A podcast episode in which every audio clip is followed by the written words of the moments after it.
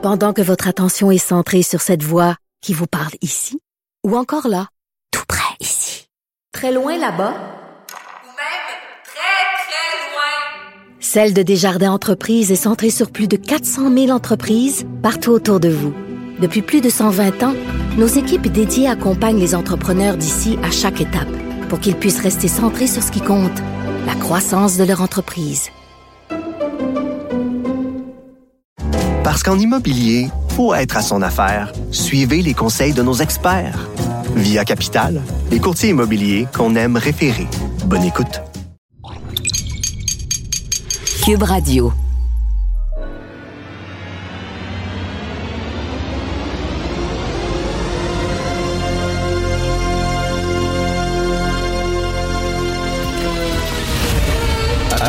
Attention, cette émission est laissée à la discrétion de l'auditeur. Les propos et les opinions peuvent choquer. Peuvent choquer. Oreilles sensibles s'abstenir. Richard Martineau. Martino. Un animateur pas comme les autres. Richard Martineau. Cube Radio. Bon vendredi tout le monde, merci d'écouter Cube Radio. Savez-vous ce que je vous souhaite pendant le temps des fêtes? La paix, la sainte paix, la crise de paix.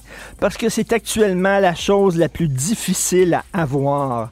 Avant, pour échapper à la folie du monde, tu pouvais lire, aller au cinéma, au théâtre, au musée, plonger tête première dans la culture. Maintenant, le monde est partout il n'y a plus moyen d'y échapper. Il y a des donneurs de leçons à tous les coins de rue. Des curés qui veulent sauver ton âme, t'éduquer, faire de toi une meilleure personne, t'élever, ouvrir tes yeux, t'éveiller. Because they are woke quand ils veulent t'éveiller. Plus moyen de faire un pas sans se faire dire quoi faire, quoi penser, quoi manger. Prends pas l'avion. Fais pas d'enfants parce que c'est mauvais pour l'environnement. Lis pas tes vieux Tintins. Ce sont des livres racistes et colonialistes.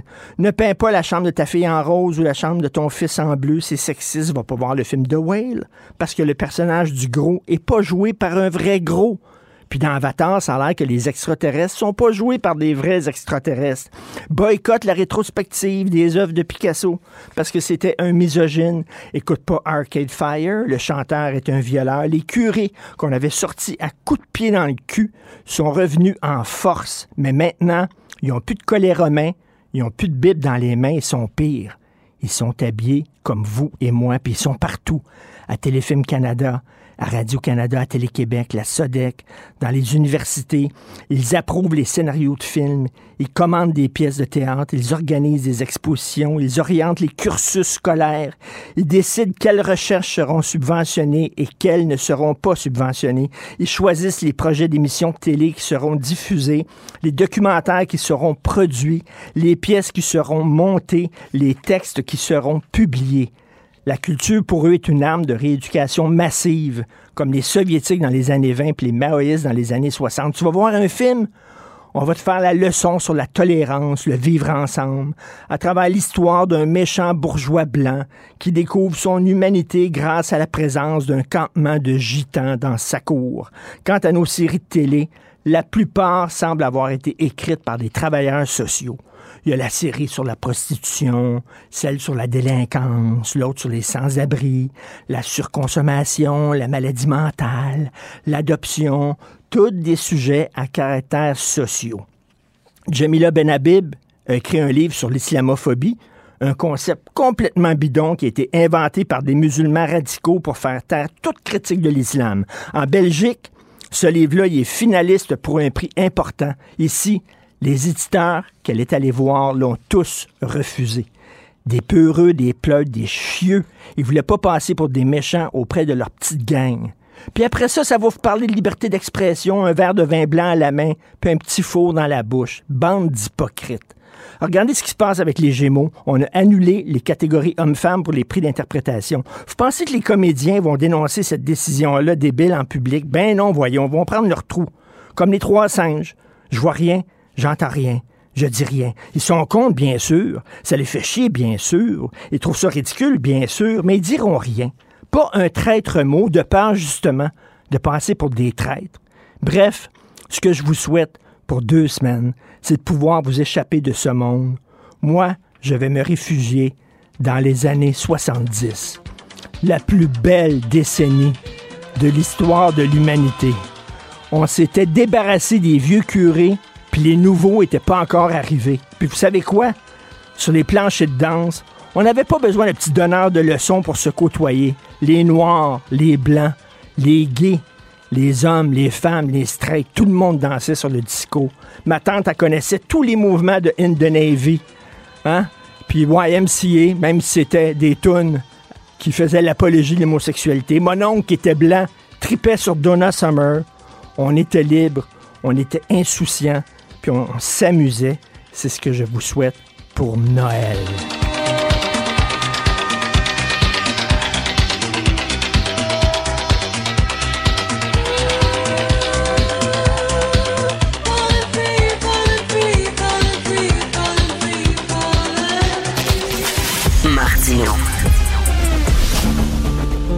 Le parrain de l'actualité.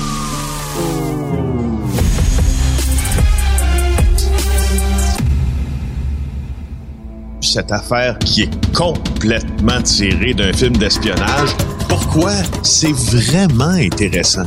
On peut pas dire l'inverse. Donc, la drogue, c'est non. Un journaliste d'enquête, pas comme les autres. Félix Séguin. Félix, ça me fascine toujours. À chaque fois qu'il y a un tueur en série qui va en prison, il est inondé de demandes en mariage. T'as vu ça, toi, souvent, là? Charles Manson, Oui, oui. là, les femmes voulaient le marier. Rocco euh, Luca Magnotta aussi, la même affaire. Les- C'est bien juste et je vais t'expliquer c'est quoi ce, ce concept Oui. justement qui euh, a été largement documenté par les criminologues Euh, et on va t'en parler parce que euh, ma collègue Catherine Lamontagne a publié aujourd'hui euh, pour le, bu- le compte du bureau d'en- d'enquête un texte assez intéressant Hey. qui réfère au triple meurtre de Trois-Rivières. D'abord, repassons là les euh, événements.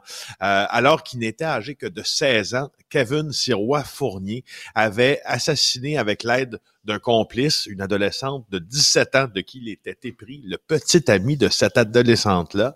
Euh, sa sœur aînée aussi. Ça faisait trois victimes au total. Euh, c'est arrivé en 2014. Kevin Sirois Fournier, lui, a été condamné en 2015. Pourquoi on peut l'identifier alors qu'il était mineur? C'est qu'il a eu une sentence pour, euh, pour adulte. Alors, il est admissible à libération conditionnelle après 10 ans plutôt que 25 ans, étant donné qu'il était mineur devant les faits. Pendant les faits plutôt. Alors, il était atteint d'un trouble de personnalité limite. Il avait été placé à l'Institut de psychiatrie légale Philippe Pinel à Montréal. Donc, il devait demeurer, au fond, incarcéré à cet institut.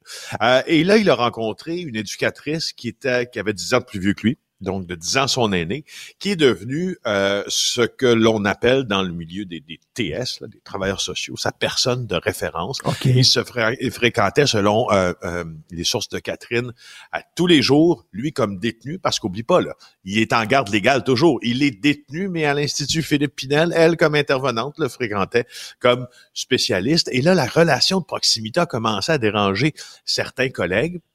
Euh, et tout le monde savait qu'il fallait faire attention dans cette relation-là avec cette clientèle-là, mais semble-t-il euh, pas elle. Et là, la situation euh, s'est envenimée entre guillemets, et là, la direction, puis les collègues de cette intervenante-là a dit que ça mettait en danger l'équipe, n'est-ce pas? Parce que tu peux pas avoir une relation de proximité avec un détenu, euh, puis surtout quand on, est dans une aile psychiatrique, puis négliger les autres, ça fait du brouhaha, puis etc. Alors, regarde bien ce qui s'est passé.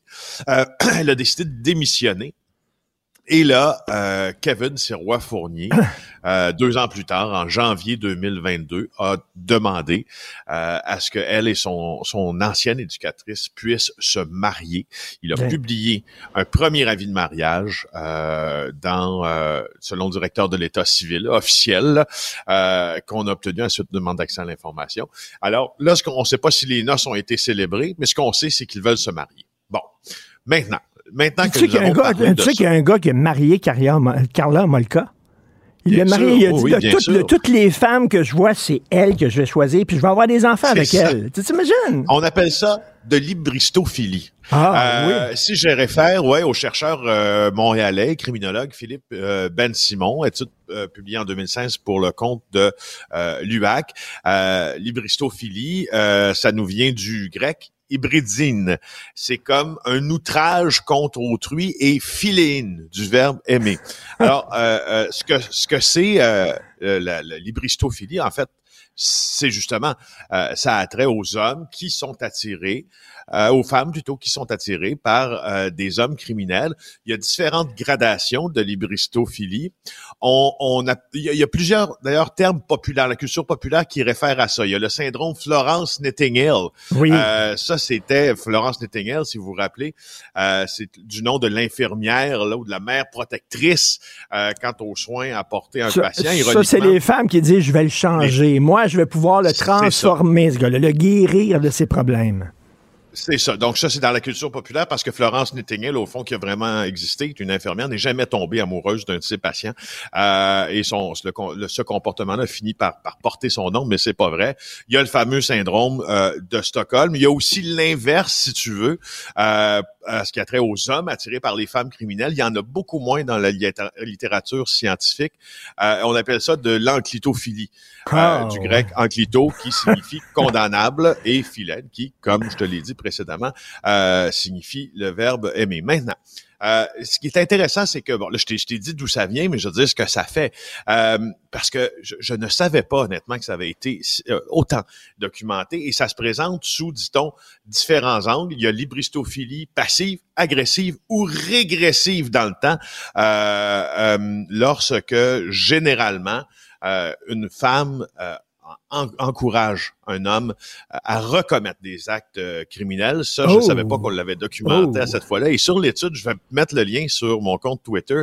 Écoute, on, on euh, dénombre, parce que tu en parlais en début de chronique, là, tous les criminels qui ont vu des femmes euh, être attirées euh, vers eux. Écoute, c'est incroyable. Euh, Ted Bundy, Ted Bundy, John mais- Wayne Gacy, Richard Ramirez, Francis Saul, mais en Belgique, Guy Georges, euh, beaucoup de, de- et Charles Manson, tu en as bien Mais parlé. Ted, mais Ted a Bundy, le gars, tuait des femmes. C'est un bel homme, hein, Ted Bundy. Tu te souviens, là? Ben, il tuait des Oui, femmes et les femmes voulaient le marier. Il y a plein de femmes qui voulaient le marier. Incroyable. Alors qu'il y a des bons gars qui se trouvent pas de blonde. Il y a des tueurs en série qui croulent sous les demandes en mariage.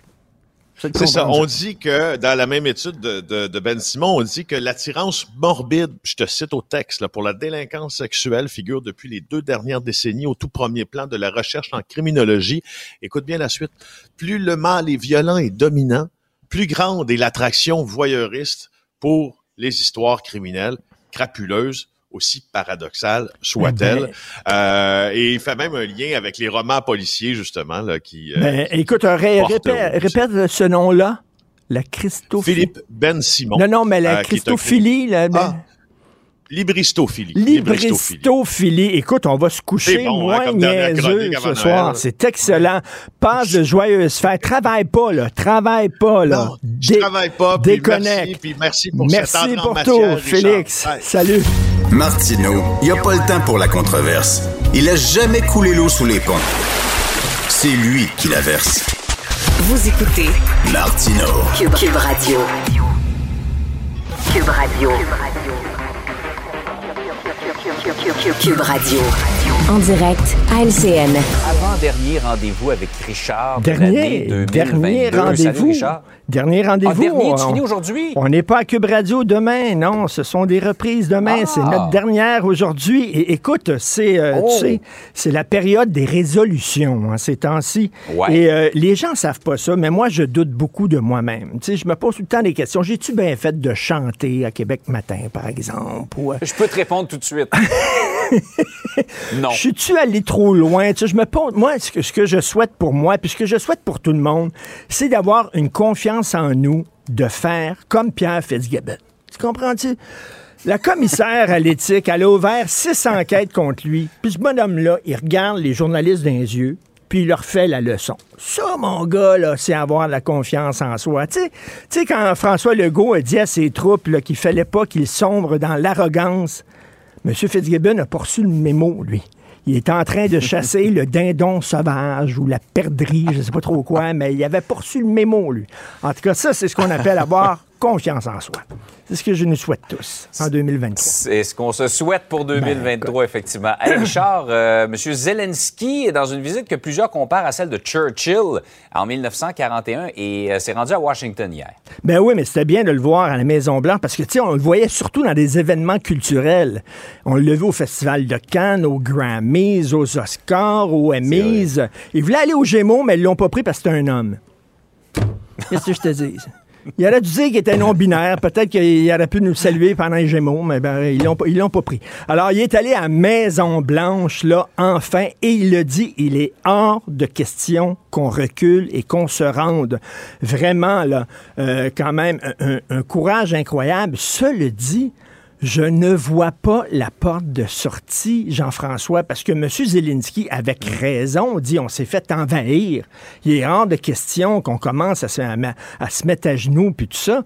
Euh, on veut qu'ils sortent de notre territoire, mais de l'autre côté, Poutine, là, il reculera pas. En Russie, là, la recherche de compromis, la recherche de, d'une solution diplomatique, euh, un accord, une entente, c'est vu comme un signe de faiblesse. Le gars, il joue sa place dans l'histoire auprès des Russes et en Russie, ils sont pas comme nous autres. Ils aiment leur leader très fort, avec une poignée de fer. Donc, tu as deux personnes qui sont pas prêtes à mettre une goutte d'eau dans leur vin. Euh, ça fait déjà quoi? 300 jours? euh, cette, euh, 300 cette- jours, ouais, 301 journées aujourd'hui. je pense. 301 journées, qu'est-ce que ça va être la porte de sortie? Euh, cela dit, je salue le courage de M. Zelensky, incroyable. Qui aurait dit qu'un comédien dans une série comique, qui aurait peut-être été Ouais. en Ukraine euh, en nomination pour meilleur acteur, et non meilleure personne. En tout cas, mais euh, euh, aurait été un chef de guerre comme ça. Mais cela dit, je ne vois pas. J'espère qu'en 2023, on va Ouais. réussir à trouver une entente, mais on la voit pas beaucoup, hein, Jean-François. Non, pour l'instant, la, la- la- la porte de sortie n'est pas évidente. Et même M. Biden, hier, encourageait M. Zelensky à, à- à s'en aller vers un accord de paix, mais il n'a pas l'air à se diriger euh, Non, vers ils là. donc veulent on sait rien savoir ni un ni l'autre. Oui, absolument. Euh, 2022, euh, Richard, puisque c'est notre dernière, est l'année où on s'est rendu compte de- que nos infrastructures vieillissaient, entre autres le pont-tunnel Louis-Hippolyte Lafontaine. Moi, j'ai fait déjà ma demande pour l'hiver prochain, Noël prochain. Je veux un État tout neuf. C'est ce que je demande au Père Noël parce que on s'est on, on s'est acheté une Lamborghini dans les années 60, OK? Mais là, Mm. là, c'est un vieux bazou. Écoute, t'amènes l'État québécois au garagiste, là. Le gars ouvre le capot, il va te lâcher un méchant whack. OK, il va dire, le Galloper, là, il est fini, les chuck rings aussi, les freins sont aux fesses, changez-moi ça complètement.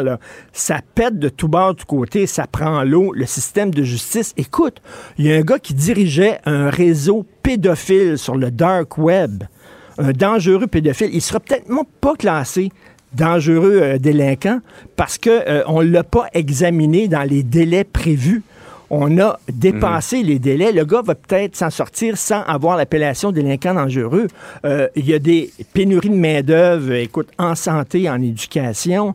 Euh, sais, le modèle d'affaires de l'État, la- pyramide est à l'envers. Il y a beaucoup, beaucoup de gens qui prennent leur retraite. Il y a très peu de travailleurs pour payer ces gens-là. Euh, taxer puis imposer les gens, ben, on est rendu vraiment au maximum. On ne peut pas les taxer davantage. Les besoins sont énormes parce qu'en santé, par exemple, les gens vivent plus longtemps, donc sont malades plus longtemps. Ça fait une énorme pression sur le système de santé. Euh, écoute, là, les immigrants qui arrivent, il faut que tu les, leur donnes des cours de français. Il faut que tu On regarde ça et on dit, est-ce que l'État est quand même capable de répondre à tous nos besoins actuels? Et euh, il y a vraiment des questions à se poser. Ça, ça fuit là, de, de tout bord, tout côté. Je pense qu'on a besoin Ouais. d'une nouvelle révolution tranquille. Je le dis souvent, mais l'État qu'on a, c'est rendu un vieux bazou, là. Littéralement. Il est temps Ouais. qu'on le, tran- qu'on- qu'on le change pour un char neuf, mettons, là. À l'image, effectivement, du pont-tunnel Louis-Hippolyte Lafontaine, Oui. qui prenait l'eau pas mal plus qu'on le pensait au départ. Exactement. C'est comme le pont-tunnel, effectivement, Louis-Hippolyte Lafontaine. Je ne chanterai pas. Merci de nous épargner ça. Hey, Richard, dois-je te rappeler que c'est un bonheur? Ben, un Je m'en fais beaucoup parler de, de- de tes interventions ce matin. Euh, toujours un plaisir de collaborer Ben, avec toi. De Merci, merci fêtes. de me donner cette, cette liberté. Vous êtes aussi fou que moi. Et euh, passez de joyeuses Un fêtes. peu moins quand même. Salut. Des belles décrocher, tirer la plug. On se retrouve en janvier. Si c'est vrai qu'on aime autant qu'on déteste, Martineau, C'est sûrement l'animateur le plus aimé au Québec.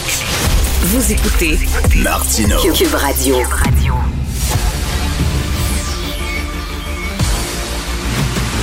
Jean-François Lisée. On va juste dire qu'on est d'accord. Thomas Mulcair. Je te donne 100 raison. La rencontre. C'est vraiment une gaffe majeure. Tu viens de changer de position. Ce qui est bon pour Pitou est bon pour Minou. La rencontre. Lisée. Mulcair.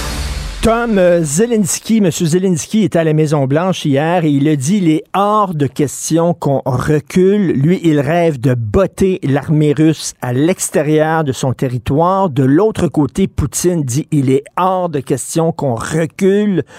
Euh, et elle est où la porte de sortie de ce conflit-là, Tom? Ben, ça me semble un parfait moment pour commencer à négocier en arrière des scènes.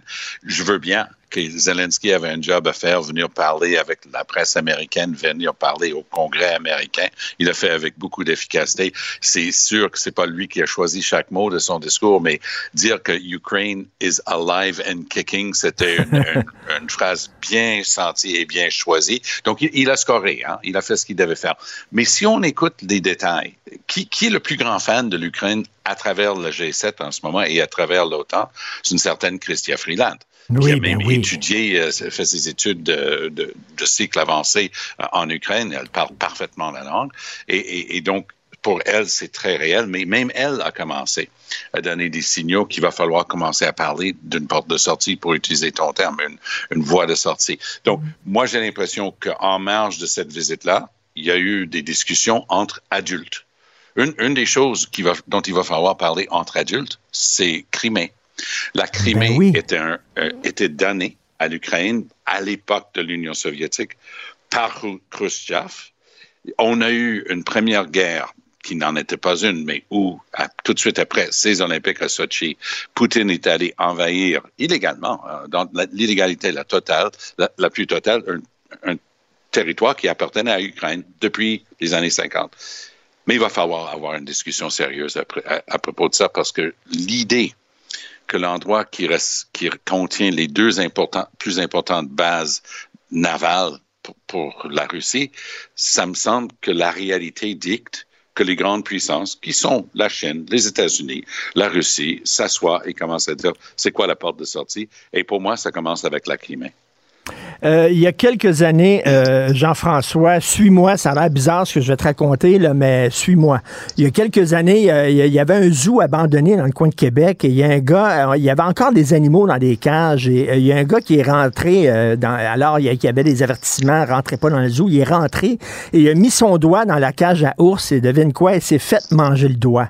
Est-ce que, est-ce que l'Occident a un peu trop taquiné l'ours russe en disant, en crousant, en courtisant l'Ukraine, en disant, ben, ben, venez dans l'OTAN avec nous? Est-ce qu'on a taquiné l'ours dans la cage? Il y a des gens qui disent ça. Moi, je pense que euh, l'important, c'est la volonté des pays eux-mêmes.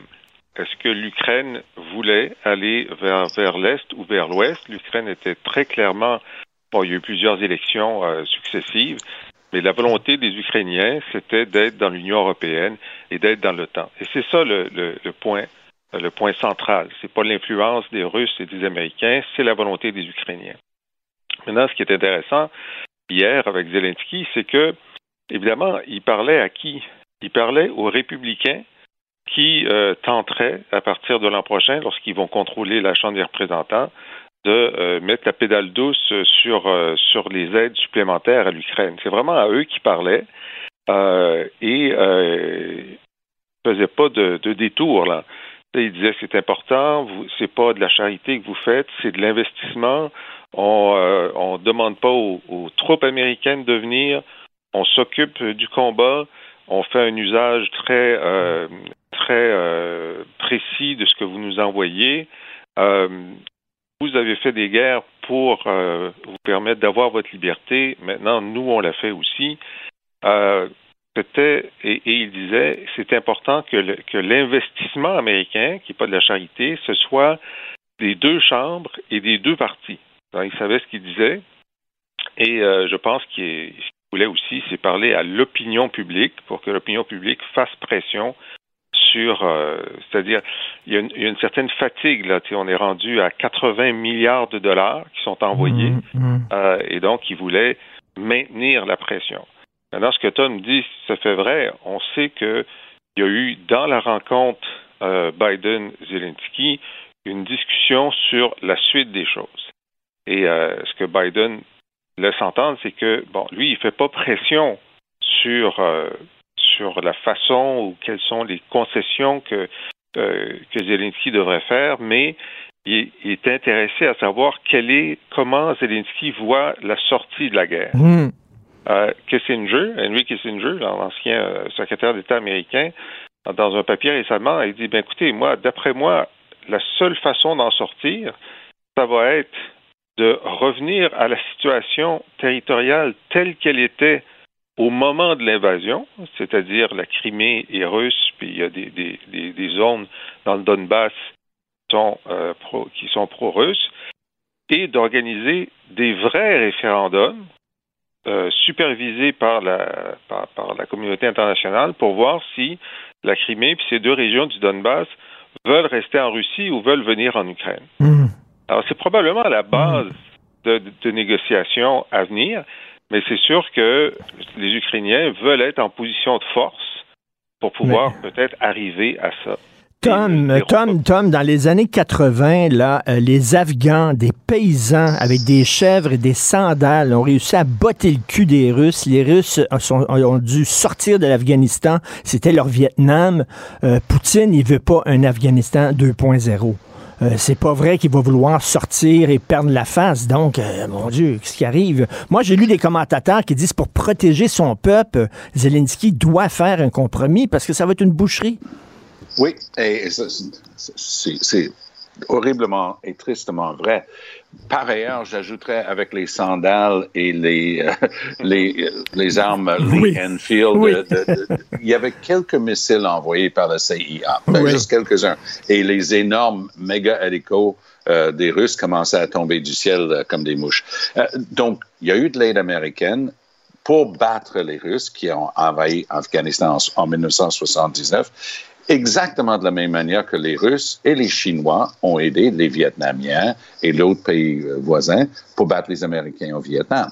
On aurait pu penser que les Américains allaient avoir appris de ça. Ben non, parce qu'on aurait eu Irak et, et plus tard Afghanistan. C'est mmh. hallucinant mmh. ce, ce à quoi on assiste quand même.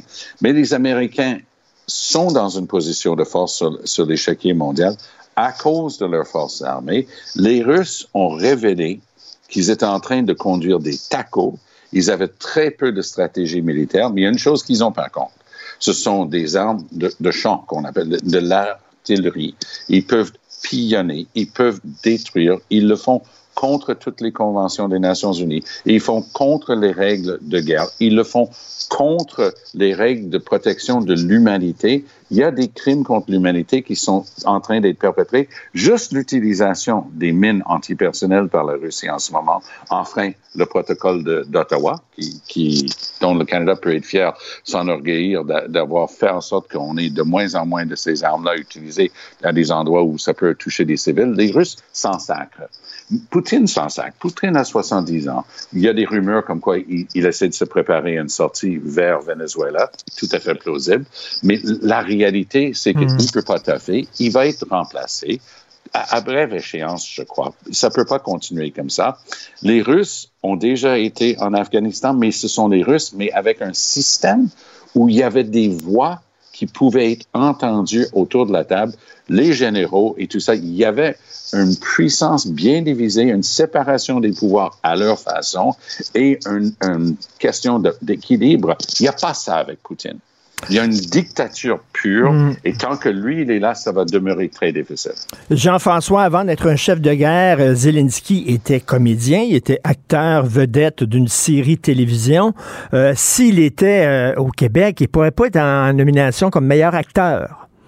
Ce serait impossible, au Gémeaux en tout cas, parce qu'il n'y a plus maintenant, on a dégenré les catégories euh, d'interprétation. Il pourrait être euh, nommé comme meilleure personne. oui, hein? oui, meilleure personne. meilleure personne dans un premier rôle. Euh, écoute, cette, cette controverse-là, moi, ça me, ça me sidère, ça me renverse, et je suis sûr que si on avait un sondage sur euh, ce, que pensent les téléspectateurs euh, des Gémeaux, il y aurait 95% des gens qui seraient contre ce changement. C'est le genre de changement qui nous est imposé d'en haut. Et puis là, la discussion, les gens disent ah ben pourquoi pas? Ben, Moi, je pose la question pourquoi? Pourquoi est-ce qu'on nous enlève le plaisir de voir le meilleur acteur puis la meilleure actrice? Pourquoi est-ce qu'on réduit de 50% euh, la raison pour laquelle on écoute le gala? Parce que, on va se le dire, là, moi, euh, je veux bien euh, euh, l'éclairage, euh, la bande son, tout ça, mais on fait semblant que ça nous intéresse en attendant le meilleur acteur puis la meilleure actrice. C'est comme, c'est comme, c'est comme le, le couple de, du bal de graduation. Là, Tu sais, le lendemain, tous les journaux ont euh, sur leur page couverture le meilleur acteur, la meilleure actrice, qui est le couple du bal de graduation de l'année, Jean-François. C'est sûr. Et en fait, bon, on sait pourquoi. Là, c'est pour être inclusif. Moi, je dis, écoutez, si vous voulez être inclusif, au cas où il y ait euh, des candidats non binaires, et les non binaires, c'est 0,2% de la population québécoise, selon Statistique Canada cette année. Alors, si vous pensez qu'il y a des non binaires qui vont euh, qui vont être là, ben, faites une catégorie meilleur non binaire euh, dans un premier rôle. Mais moi, je pense que en fait, pour, pour les chansons, pour les chanteurs, chanteuses, pour les acteurs, actrices, le fait que ça soit genré, c'est une célébration des hommes et des femmes, de leur beauté, de leur talent, de leur sensualité, et enlever ça, c'est nier la célébration des hommes et des femmes, qui est, au, fond, la principale diversité dans le genre humain, c'est l'existence d'hommes et de femmes. Mais Jean-François, je me fais, je me, je me fais l'avocat du diable dans la catégorie d'animation, par exemple, de magazines d'affaires sociales ou de quiz ou d'émissions humoristiques. Il n'y a pas meilleur animateur, meilleure animatrice. C'est meilleure animation. Tu sais, on les met tout ensemble. Pourquoi, pour l'interprétation, il faudrait les genrer? Parce que les animateurs, d'abord, ils sont peu nombreux, alors que les acteurs et les actrices sont très nombreux. Et ensuite, les animateurs et les animatrices, ils jouent tous le même rôle. Ils nous disent ce qui se passe. Ils ne nous font pas rêver, ils ne nous font pas pleurer, ils ne nous font pas rire. Ils ne représentent pas l'émotion masculine et féminine. Tom. That ship has sailed. C'est fini, ça. Euh, la, la, discussion est finie. Je, je, vais faire un lien absolument pas évident et saugrenu avec le beurre de peanut. Je m'explique. je, plaide, je plaide ma cause. Dernièrement, j'étais avec des jeunes parents, un enfant, et je dis, bah, le lunch, les, les sandwichs de beurre de peanut, et la jeune maman de me dire, ah ben non, le beurre de peanut, c'est banni depuis longtemps. Je dis, comment ça? Ben, au cas où, dans l'école, puis effectivement, c'est une petite école, il n'y en avait pas, mais au cas où, donc la commission scolaire a décidé, mais il y a des lustres, il n'y aura plus de, de beurre de peanut dans les écoles. Ben, je dis, c'est pas aux parents de s'assurer que leur enfant c'est d'éviter le beurre de peanut, puis dire aux autres enfants, à la limite, de ne pas partager leurs affaires. Mais je dis, on a cancellé, on a annulé, interdit le beurre de peanut. Ben, ben oui, depuis un bon moment. Alors, moi, je vous annonce que le cancel culture a commencé avec le beurre de peanut. Et, et, et c'est cette tendance de dire que ben, la société évolue, il y a des choses qui changent, et on prend une décision péremptoire, sans appel, et c'est un peu ça ici. C'est, bon, il y a une situation où on a cette ouverture-là, on a cette compréhension que des droits ont été bafoués, ce qui est par ailleurs vrai, historiquement, pour des gens qui ne rentraient pas dans ces catégories-là, et c'est la voie de l'avenir. Mais c'est fini. Une fois que c'est fait, là, tu ne remets pas la pâte à dents ou, ou le beurre de peanut euh, dans le tube. C'est réglé. Et... Ben, moi, j'espère là qu'au Québec, qui est le lieu en Amérique du Nord qui est le plus résistant à ces changements-là, J'espère qu'il va y avoir un tollé important, puis qu'on va faire reculer les Gémeaux, puis qu'on n'aura pas ce problème-là à la disque. Mais... C'est le moment, là. C'est le moment d'appeler, c'est le moment de se manifester, de signer des pétitions. Là. Avant, Et messieurs, messieurs, moi, ce que je crains, ce, que, ce qui me fait peur, ce que je crains avec cette révolution-là qu'on nous enfonce dans la gorge, c'est que au Québec, on est l'un des endroits les plus tolérants au monde. On est extrêmement tolérant au Québec et c'est une de nos qualités, c'est une de nos forces. Et malheureusement, moi, je crains qu'à force de se faire dire des choses comme ça, qu'il y ait un backlash. Que Ben les oui. gens disent, ben là, on en a le, pompon. Euh, Tom, est-ce que tu partages ce- cette crainte-là? Non, euh, pa- parce que à travers le Canada, euh, je me permets de dire, pour ce qui est, euh, c'est un, un symbole plus que d'autres choses, mais les parades de fierté, j'en ai fait au moins une quinzaine à travers le Canada. J'ai déjà été présenté par une trans qui se présentait comme l'impératrice de Saskatchewan. C'est pas tout le monde qui peut se vanter de ça. Et, et, et- mais c'est cette réalisation que dans la société, il y a eu de la discrimination au sujet de l'identité euh, du genre et, ça fait partie d'un mouvement dans la société d'enlever euh, ces discriminations-là. Et le Québec, je dois dire, était à l'avant-plan, c'est vrai, là-dessus, pour contrer ces discriminations-là. Ici, le mouvement euh, fierté a pris son envol bien avant d'autres endroits au Canada, mais maintenant, pas mal tout le monde est sur la même page. Est-ce que ça, ça participe à quelque chose? Moi, j'ai l'impression que oui, c'est l'aboutissement d'un raisonnement, mais personne ne va revenir en arrière là-dessus, contrairement à ce que Jean-François a dit. Pour moi, le- le- la cause a été entendue, c'est réglé. Il y aurait plus justement cette distinction-là. Puis même aux États-Unis, on disait, parce que c'est très rare d'avoir des versions euh, féminines et, et masculines pour le, le même mot. Mais en, en, en anglais, aux États-Unis, on avait des actors et des actresses, ce qui est plutôt rare. Hein? euh, de, de suivre ce modèle des, des langues la- latines. Mais moi, j'ai l'impression qu'on s'en va vers la même chose aux États-Unis tôt ou tard. Mais écoutez, euh, mais- sur, sur le backlash, moi, je pense qu'il est. Il y, a, il y a un point d'équilibre. Oui. Alors, moi aussi, j'ai fait, j'ai marché pour euh, la, la fierté gay à Montréal. Euh, j'ai plaidé et j'ai voté comme euh, député des lois pour reconnaître l'état civil des personnes trans. Alors, tant qu'on nous demande de reconnaître et de donner des droits, ça va. Mais quand on dit que maintenant on va nous enlever aux hommes et aux femmes qui Hmm. sont 98% de la population le droit de se reconnaître dans, euh, par exemple, des galas, là, c'est non. Là, On Hmm. n'est plus dans, euh, dans l'égalité, on est dans la soustraction de, de droits pour la majorité. Et c'est ça qui crée le backlash. On va voir, on va voir si les comédiens vont, euh, qui sont les premiers là, euh, euh, interpellés là-dessus. On va voir s'ils vont, s'ils vont dénoncer haut et fort cette décision ou s'ils vont prendre leur trou.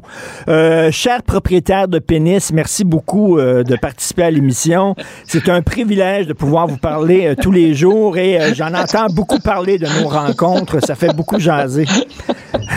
Richard, ça, c'est les, les souhaits de Noël les plus originaux que j'ai jamais reçus. Je, je vais les garder en tête pendant tout le temps des fêtes, mais moi aussi, même si c'est pas vendredi, que c'est jeudi, c'est notre dernière avant le nouvel an, je te souhaite une très bonne année 2023. Merci Et beaucoup. toi aussi, D'abord, je, je voudrais pas euh, garder ça dans ma tête. Je vais essayer d'oublier le plus vite possible je- Noël. Mais je te souhaite un très joyeux Noël. Toi aussi, Tom. Euh, On a beaucoup de plaisir à faire ça tous les matins. Ouais. Et moi aussi, j'en entends beaucoup parler. OK, merci beaucoup à vous deux. Salut, bye. salut. Joignez-vous à la discussion. Appelez ou textez le 187 Cube Radio 1877 827 2346. Moteur, ça tourne, action C'est le cinéma qui a meublé ma solitude.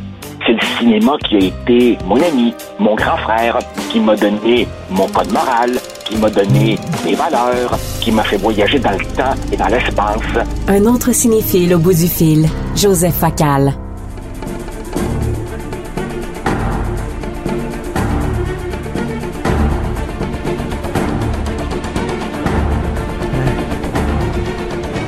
C'est le thème de Spider-Man qu'on entend parce qu'on va parler des super-héros. Euh, Il y a eu une grosse controverse. Salut Joseph. Euh, Écoute, euh, il y a Bonjour Richard.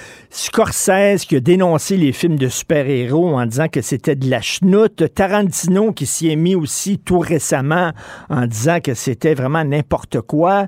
Euh, écoute, tu ne peux pas aller maintenant dans un multiplex, euh, Joseph, sans qu'il y a 10 salles, il y en a 9, ce sont des films de super-héros. Spider-Man, Superman, Batman, Muzzleman, Assman, Ant- Ant-Man. Écoute, on ne sait plus, là.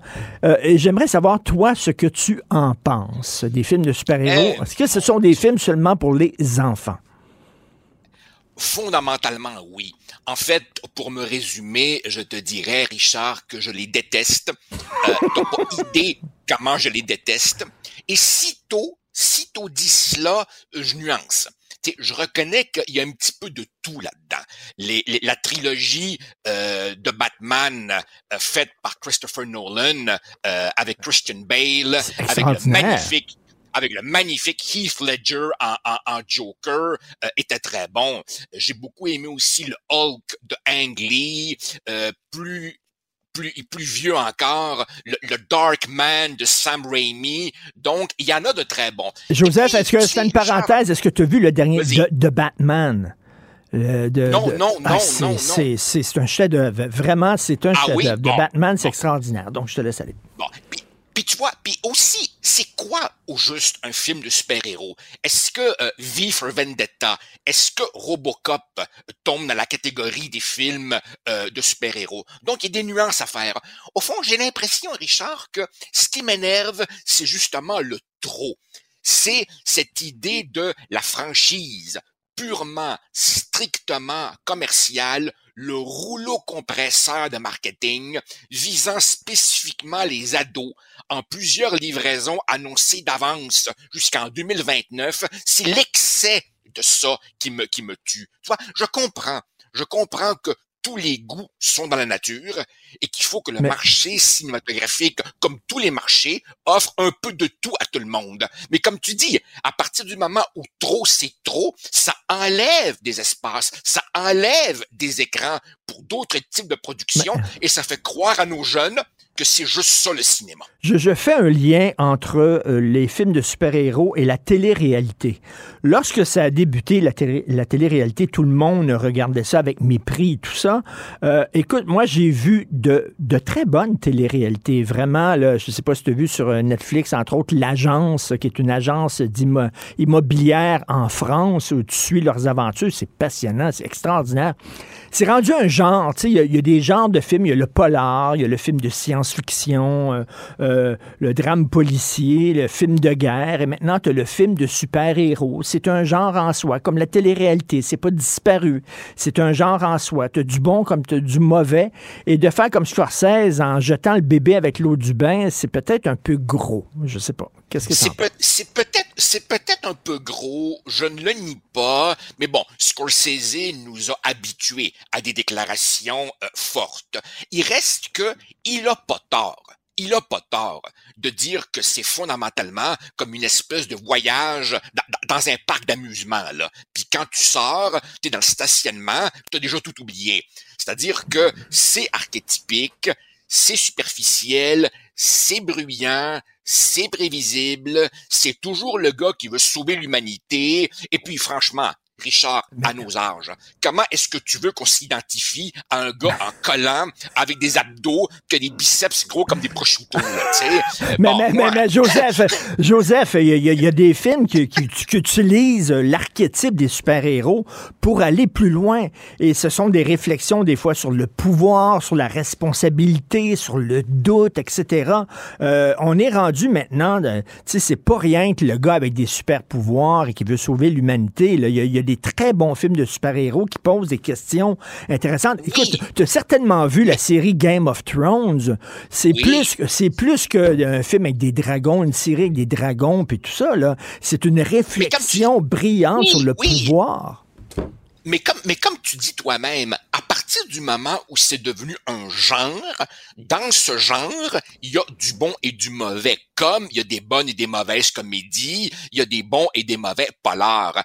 Moi, ce qui m'énerve, c'est ce sentiment d'une part que euh, on, on, on, on, fait de moi une espèce d'otage, et là, c'est rendu que dans une bande dessinée, on prend un personnage tertiaire, et là, Marvel ou DC décide qu'on va en faire huit là-dessus. Là. C'est le côté, si tu veux, rouleau compresseur de, de, de ça qui m'énerve. On appelle ça des univers, hein? ce sont des ben, univers. Les personnages se croisent, euh, puis en même temps, tu as des séries aussi à partir de ça, tu as des livres, tu as des BD, etc. On parle d'univers Marvel. Ça, c'est nouveau. Et, ça.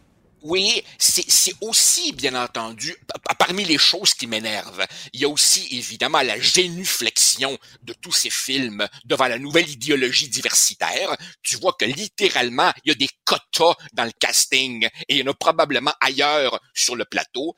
Tu me concéderas, Richard, que dans beaucoup d'entre eux, les acteurs sont extraordinairement limités. Écoute, franchement, Richard, franchement, quel est l'acteur le mieux payé à Hollywood? Dwayne The Rock Johnson. Franchement, là, on n'est pas tout à fait dans la catégorie Dustin Hoffman, là, tu sais. Je, je me rappelle une fois, Richard, je me rappelle une fois, je sais pas trop où, je pense que c'est David Mamet, le, grand scénariste, le grand dramaturge américain qui nous a donné Glenn Gary, Glenn Ross, puis tout ça, là, qui disait quelque part que les bonnes histoires à Hollywood, elles sont je m'excuse de prendre un mot anglais, elles sont character driven. Elles ne sont pas plot driven. Autrement dit, l'intrigue dans un vrai bon film a aucune importance. Ce qui est important, c'est les personnages. Et pour que les personnages soient attachants, il faut qu'ils soient nuancés, complexes, tourmentés, à la fois forts et fragiles. Et cette subtilité-là, tu l'as dans quelques films de super-héros, je l'avoue, mais tu l'as pas dans la plupart d'entre eux. Et moi, quand je vais au cinéma, quand je vais au cinéma, c'est pas juste pour m'amuser. Je veux être ému, je veux cheminer, je veux qu'on me fasse grandir. Quelques films de super-héros parviennent à ça c'est ce que Tarantino. C'est ce que Tarantino disait des films de super-héros, c'est que pour les comédiens, c'est nul. Premièrement, tu joues devant un écran vert la plupart du temps, ce qui est plate à tuer pour le pour le pour un comédien ou pour une comédienne. Et euh, tu dis bon, je m'ennuie euh, du cinéma peut-être des années 70 où c'était des personnages. Euh, écoute, Noël est une période parfaite pour la nostalgie. Je m'ennuie, Joseph, des cinémas de quartier. Il y en a encore, il y en a ah. encore. Écoute, le, le c'est quoi le beau bien là, euh, euh, à Rose, dans Rosemont. Le beau bien, oui. T'as le cinéma du parc, un de mes favoris. Rappelle-toi, le cinéma dollar sur des ben où il y avait des vieux films à 4 dollars dans des sièges complètement défoncés, euh, vient, vient de fermer euh, cette année. Euh, non, non, pour moi, évidemment, la disparition des cinémas de quartier, c'est une immense tristesse. Et je vais te dire pourquoi, Richard. Quand je vais au cinéma, je veux me couper du monde extérieur. Je veux un moment d'évasion. Et quand je rentre dans un cinéma de quartier, comme le Beaubien, j'ai le sentiment de rentrer dans une espèce de grotte euh, fraîche, sombre, tranquille, un lieu de zénitude. Je suis hors du monde. Tandis que quand je vais dans un cinéplex, au contraire, c'est le monde extérieur bruyant qui me suit à l'intérieur. Tu sais, t'as des autos tamponneuses, t'as un parc d'amusement, puis quand tu tombes justement, quand t'es dans la salle 7, puis dans la salle 8, c'est un de tes films de super-héros, t'entends le bruit à travers la cloison qui est, qui, qui, qui est mince comme ça. Autrement dit, j'ai le sentiment d'être dans un Costco, dans un, euh, dans, dans, un, dans un Walmart, et ça, ça m'énerve. Et aller aussi, c'est vrai, il y avait des cinémas dans chaque quartier, et on pouvait, on pouvait aller au cinéma à pied. Parce que moi, j'habitais Verdun, il y avait l'Odéon Verdun sur la rue Wellington et j'allais au cinéma à pied et quel bonheur de ne pas avoir à prendre ton champ, à le stationner pour aller au cinéma. Puis t'as aussi, as aussi des fois dans, dans, les cinémas de quartier une espèce de comment dire, t'as un sentiment de confrérie. Tu revois souvent les mêmes habitués. Tu connais pas leur nom, mais on se fait un petit clin d'œil, on se dit salut, ah oui, je me rappelle, t'étais là le mois dernier pour tel film russe. Tandis que euh, euh, tu vas dans un cinéplex de 18 salles, c'est c'est c'est anonyme. Et bien entendu, bon, écoute, plus il y a d'écrans, moins il y a de films. Puisque dans ces cinéplex à, à 14 écrans, t'en as 11 où t'as le film de super-héros. Alors évidemment, si tu veux regarder un vieux Hitchcock, un, un Tarkovsky, un, un Eric Romer, quel endroit il nous reste? Es-tu allé, es-tu déjà allé au cinéma à Paris? Euh, c'est la ville des cinémas. Et tu rentres, tu rentres, tu payes ton billet, tu rentres, tu t'assois et c'est une petite salle, tu as le film. Tu pas d'allée de bowling. Tu pas de grande roue. Rien. À peine, à peine si tu peux acheter un popcorn. À peine. Richard, je me rappelle, je me rappelle du cinéma du Ranelagh. Je ne sais pas s'il existe encore. R-A-N-E-L-A-G-H. Dans le fin fond de je ne sais trop quel arrondissement à Paris où il passait Les Enfants du Paradis, un de mes films favoris de tous les temps. Je pense qu'il y avait, enfin, je sais pas combien il y avait de fauteuils là-dedans, une salle minuscule. Il y avait le sentiment d'être une espèce de, petite secte, dans le bon sens du terme, à triper sur nos vieux films en noir et blanc, dans une atmosphère de recueillement, de, de zénitude, de respect pour l'œuvre. Au fond, je crois que les cinéplex, exactement comme les films de super-héros, au fond, c'est, c'est le côté industriel du cinéma, le côté massif, le côté que ça te plaise ou pas, tu vas rentrer dans le moule. C'est ça, je crois, qui, qui, qui, qui, Et- qui m'énerve. Et je me souviens aussi, le Monaco à Ville-la-Salle, où tu avais le dimanche quatre films pour, je pense, c'était Ah, ben trois oui. ou quatre piastres, des massistes, des films de monstres italiens de série B. C'était un plaisir fantastique. Et Jean-François Roy, euh, le réalisateur de l'émission, me dit dans l'oreille, ben, il y a un cinéma de quartier qui s'appelle le cinéma L'amour. Sauf que si tu le lisses, si tu le lisses dans l'allée, c'est peut-être pas du beurre à popcorn. Je suis en train de te dire ça, là. Écoute, tu, me- rappelles, tu me rappelles tellement de bons souvenirs. Tu te rappelles les vieux Godzilla japonais qui, du temps où on avait le TV hebdo, ils étaient cotés 7. Dans, le lexique en bas, 7 c'était minable. Mais moi, au contraire, je les adorais. Tu, tu voyais le gars avec son espèce de petit saut de plongée sous-marine, là, comme dans du saran wrap. Les trucages étaient ridicules. Alors c'est ça. Au fond, c'est un voyage euh, nostalgique. Ça nous rappelle notre Ben. enfance. Ça me rappelle mon adolescence. Quand au cégep, la prof de cinéma nous avait donné la clé de la cinémathèque et on allait en cachette sur l'heure du midi regarder en petit petit groupe tous les films qu'on pouvait qu'on pouvait aimer. C'est ça qui est disponible. Alors, Joseph, cet hiver, je- je- j'encourage les gens à se mettre en pyjama à pattes et à regarder avec leurs enfants Cinéma Paradiso, qui est le plus beau film jamais fait sur le cinéma, sur l'amour du cinéma. Vraiment. Euh, euh, écoutez ça avec vos Ah oui, enfants, c'est- fantastique. Ah oui, c'est un film, si je me rappelle bien, c'est un film avec Philippe Noiret, Oui. un film de Giuseppe Tornatore, le gars qui vient de faire le documentaire sur Ennio Morricone, dont on s'est parlé l'autre jour. Effectivement, je, je, je crois, toi Richard, là, qui, qui aime tellement faire des liens entre les affaires, je crois que notre agacement pour la plupart des films de super-héros et en même temps notre tristesse vis-à-vis du cinéma de quartier, ben, le dénominateur commun à ça, c'est que ces deux phénomènes, mon Richard, nous font réaliser qu'on vieillit, qu'on vieillit. Parce que les films de super-héros, c'est pas pour notre génération. Et les cinémas de quartier, c'est notre enfance aussi qui s'envole, qui est de plus en Hmm. plus éloignée. Au fond, au fond, ça nous fait réaliser tout simplement qu'on vieillit, que c'est un autre monde qui naît sous nos yeux, puis ce sera pas le nôtre. Et eux, Bon, quand ils vont avoir, suis, euh, et eux, quand ils vont avoir notre âge, ils vont se souvenir. Te souviens-tu les films de super-héros chez, chez Guzzo, quand on allait là, quand on était jeune? C'était donc le fun avec l'allée de bowling et les auto-tamponneuses. Ah, Alors, et Joseph, je dis aux gens de te lire absolument aujourd'hui. L'Université Ah, d'Ottawa n'est que la pointe de l'iceberg.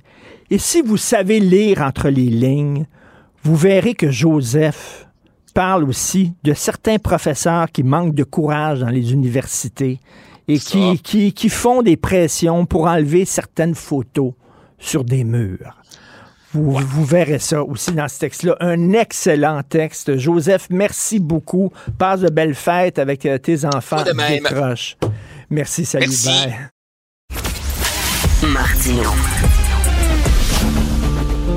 Le parrain de l'actualité.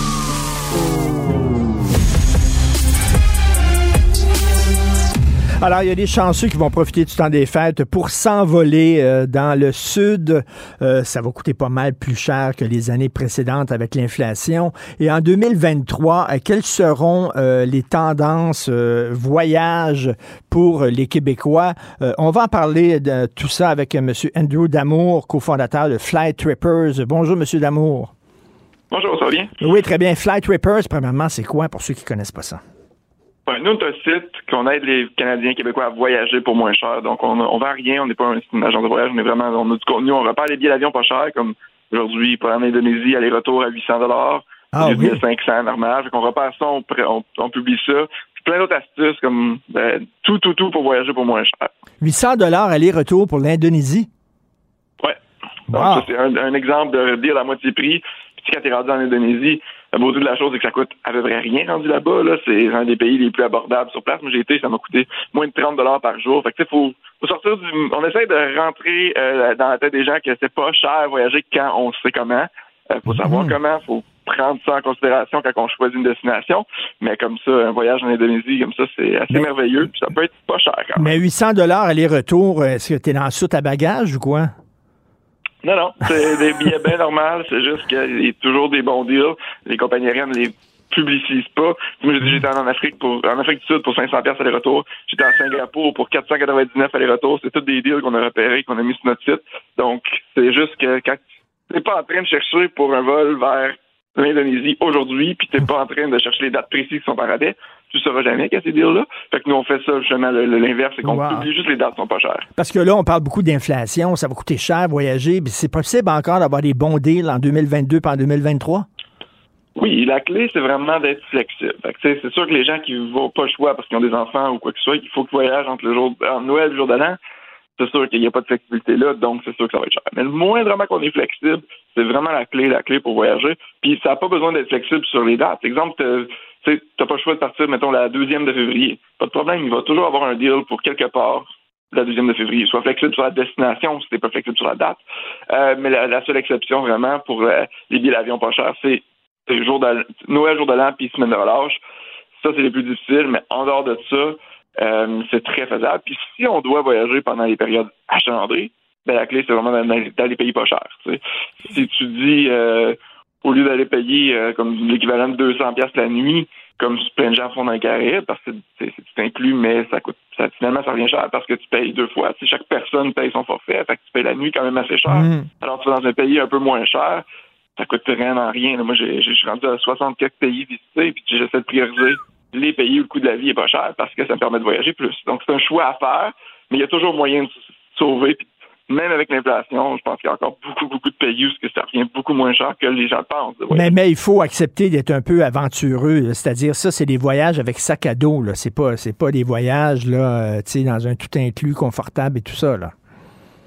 Ben, ça peut être très confortable. Pas besoin dans un, dans un, avec un sac à dos. Et souvent, à Bali, il y a des super beaux hôtels, mais au lieu de te coûter 200 pièces la nuit, ils vont te coûter 50. tu sais. Fait que c'est juste de le faire soi-même parce que tout ce qui est déjà forfaitisé et qui est fait pour que ça soit simple, le monde du voyage, c'est sûr que ça va toujours être plus cher. C'est quoi la nouvelle tendance, là, les pays à la mode, euh, Andrew, où voyager? Euh, les pays à la mode, c'est une bonne question. Ça dépend, c'est subjectif là, pour plein de gens.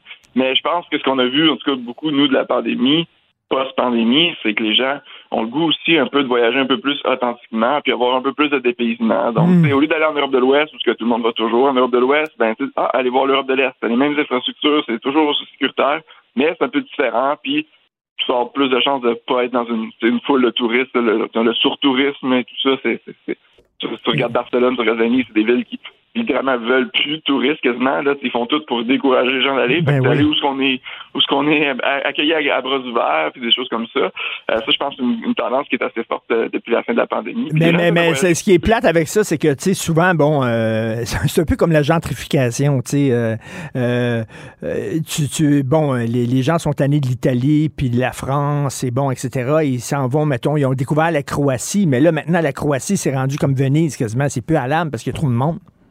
Ah ouais, la Croatie, ça, c'est plus, c'est plus euh, destination up and coming. là. C'est, rendu aussi pire que l'Europe de l'Ouest, en effet. Fait que là, faut aller. Moi, j'étais allé un petit peu plus bas en Albanie. C'est, là, c'est t'as pas de touristes. Tout aussi beau, moitié moins cher. Fait que ça, c'est le genre de truc aussi pour voyager plus, mais ça, ça dépend vraiment de plein de choses. Je pense aussi qu'il y a beaucoup de gens qui, euh, qui priorisent pour l'instant, en tout cas, les destinations qui ont plus de, plus de restrictions de voyage, parce qu'il y a encore des pays qui ont des restrictions reliées à la COVID. là, donc, imaginez-vous. euh, moi, je pensais que le Canada serait le dernier à enlever ça, mais il y a encore des pays qui ont ça. Fait Ah que oui. C'est une autre chose à garder en compte, là, à, ten- à tenir en compte avant de choisir sa destination. L'Australie, si tu as, une fille qui vient en Australie, puis bon, il me semble que chez beaucoup de jeunes, là, ils traitent beaucoup Australie. Oui, ben je pense que c'est une destination assez loin, hein, c'est exotique. Je pense aussi qu'il y a des, euh, des histoires de permis de travail aussi, comme euh, que beaucoup de gens vont pour voyager plus à long terme. Là, disons, Oui. passer quelques mois. Je sais que c'est facile pour les Canadiens d'aller là. C'est pas quelque chose que je viens d'expérience. Moi, personnellement, c'est plus des voyages, euh, mettons, d'un mois et, pas six mois, mais ouais, c'est très populaire. Puis eux, ils ont, ils ont complètement rouvert, donc ils ont enlevé les restrictions, ils ont été parmi les plus sévères pendant longtemps. Fait que c'est ça a leur bien repris aussi. Je pense a beaucoup de gens qui veulent aller en Asie pour cet hiver, d'un, ben, côté météo, c'est sûr que c'est- pas le temps d'aller en Europe, exemple. Dans la plupart des, cas, les gens veulent plus aller en Europe l'été, printemps, tout ça. Puis beaucoup de gens, depuis que la pandémie a commencé, ils ont été en Europe. C'est l'été passé ou peut-être avant, ça a été peut-être la première place qui sont retournés, c'était le plus simple. Mais là, l'Asie, ils ont été vraiment stricts sur les restrictions. Fait que ça fait peut-être deux ans, trois ans, quatre ans que les gens sont pas allés là-bas. Fait que ça, on le voit, puis les, les billets d'avion sont plus chers parce qu'il n'y a pas encore autant de vols qui ont été remis. Et Andrew, tu disais, là, d'ailleurs, c'est pour ça que tu as fondé euh, Flight Trippers, euh, tu disais que les, les compagnies d'aviation, ils annoncent pas leur bon deal. Comment ça se fait? Pourtant, ils devraient l'annoncer. Écoute, ça serait populaire. Pourquoi ils Ben ouais, ça n'ont pas secret? besoin. Ils veulent pas dépenser d'argent sur ça parce qu'ils font pas d'argent avec ces vols-là. Puis Hmm. En les mettant, ils savent qu'ils vont les vendre pareil. Le, le prix va parler de, de lui-même. Tu vas trouver ça, tu vas avoir Indonésie à 800 pièces. Ça, tu l'achètes. Si tu as le moins le goût d'aller là, puis si tu as fait cette recherche-là, c'est que tu as le goût d'y aller, fait que tu vas l'acheter. Ils n'ont pas besoin. Fait que quand ils font des ventes, puis ça, souvent sur le site, les ventes de compagnie aérienne, ça vaut pas de la... Bon, excusez-moi le- le- l'expression, mais tu sais, ils vont te donner ah, 25% de rabais, mais à ta minute. C'est 25% du prix super cher. Après ça, c'est 25% du la portion tarif de base qu'on appelle, fait que ça inclut pas 25 des taxes. Au Canada, les taxes, c'est comme la moitié du billet, fait que c'est même pas 25, c'est 12 tu sais, fait que c'est, c'est pas fameux, puis ça, ils en font la promotion parce qu'ils font encore de l'argent avec ça. Les vols comme moi, j'ai, comme j'ai pogné quand j'étais au Liban pour euh, 300 pièces aller-retour, des genres de, des trucs fous de même. Ils ont pas fait d'argent avec ça. là. Attends font le, le Liban, 300 pièces aller-retour. Ouais, Montréal-Liban, 300, je pense que c'est 350, là, je ne vais pas me tromper. Mais dans les 300, certainement. Le premier chiffre, c'est un 3. Fait que, tu sais, je planifiais pas aller au Liban. C'était pas, j'avais pas de plan d'aller là, mais quand tu vois un bon deal comme ça, ben. c'est comme que Andrew, il y a des gens qui disent euh, pour avoir des bons deals, il faut que tu t'y prennes vraiment d'avance. Il faut que tu prévois un an à l'avance. Est-ce qu'on peut avoir des bons deals? Mettons, là, je décide la semaine prochaine, moi, là, d'aller quelque part. Est-ce que je peux trouver un bon deal à une semaine d'avis?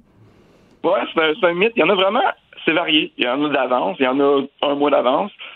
Une semaine d'avance, c'est plus rare, parce que d'habitude, une semaine d'avance, c'est plus dernière minute, puis que les gens savent sont plus captifs, fait que les prix vont être plus chers. Contrairement au mythe, là, c'est que souvent, dernière minute, en tout cas pour des vols, là, des vols purement vols, c'est, c'est vraiment moins cher très dernière minute. Mais oui, il y en a des fois que c'est un mois d'avance. La plupart du temps, c'est entre trois et six mois. Fait que oui, c'est d'avance, mais en même temps, pas tant, là. Tu sais, trois mois, euh, ça te donne le temps de, de- d'hab- D'habitude, les gens savent un peu quand est-ce qu'on va prendre leurs vacances dans les prochains trois mois. Là. Fait que c'est c'est Euh, faisable. Faut juste être flexible.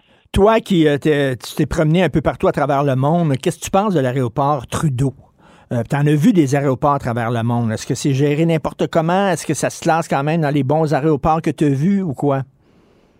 Euh, ben, en temps normal, mais disons, avant la pandémie, euh, je pense que c'est, c'est, c'est quand même très décent. Oui, je pense qu'on n'a pas trop, pas, certainement pas dans les meilleurs aéroports du monde, mais n'importe quoi qui touche au voyage, côté hospitalité, côté qualité, que tu vas en Asie, Moyen-Orient, tout, tout est toujours mieux. Euh, Mais tu sais, je- pas, pas dans les pires, certainement non plus. Mais depuis la pandémie, pendant la pandémie, c'était le chaos total. C'est la seule Ah, place oui. que traité. Moi, ben, évidemment, je, je vis du voyage, c'est notre vie, c'est notre passion. J'ai voyagé tout le long de la pandémie ou presque, puis c'est la seule place qui était traité comme un terroriste, là, ou presque. Là, c'était vraiment, vraiment extrême. Puis là, depuis la pandémie, ben, vu que les gens ont demandé tellement de restrictions au gouvernement canadien, il leur a donné ce qu'ils voulaient. Fait que là, les employés de compagnies aériennes, les employés d'aéroports, les employés, tous les sous-traitants, tout ça, ils ont tous été, bon, euh, laissés aller, ils ont tous trouvé des autres emplois. Fait que là, quand tu repars la machine, puis tout le monde veut voyager tout en même temps, comme cet été, ben, tu peux pas juste pour mettre la switch à on, puis dire, ah, on, on engage tout le monde, il y, en, il y en a qui veulent pas revenir, il y en a qu'il faut que tu les formes, il y a une pénurie de main-d'œuvre partout. Fait que oui, depuis, depuis la fin de la pandémie même, c'est encore le carreau parce que, bon, c'est le- c'est les effets pervers de ce que les gens voulaient, c'est des restrictions de voyage, des restrictions de voyage. Fait que ça donne, là, malheureusement, ça peut pas revenir du jour au lendemain, c'est long. là. Et en, terminant, Andrew, il y a des gens qui, tu sais, bon, voyagent, comme je te disais, là, hors des sentiers battus, puis tout ça, sac à dos, blablabla. Puis là, quand ils ont des enfants, là, ils commencent à voyager pépère, en disant, ben là, on a des enfants, tu sais, faut voyager pépère. J'imagine que c'est pas rien que pour les jeunes sans enfants, les voyages euh, d'aventure non plus.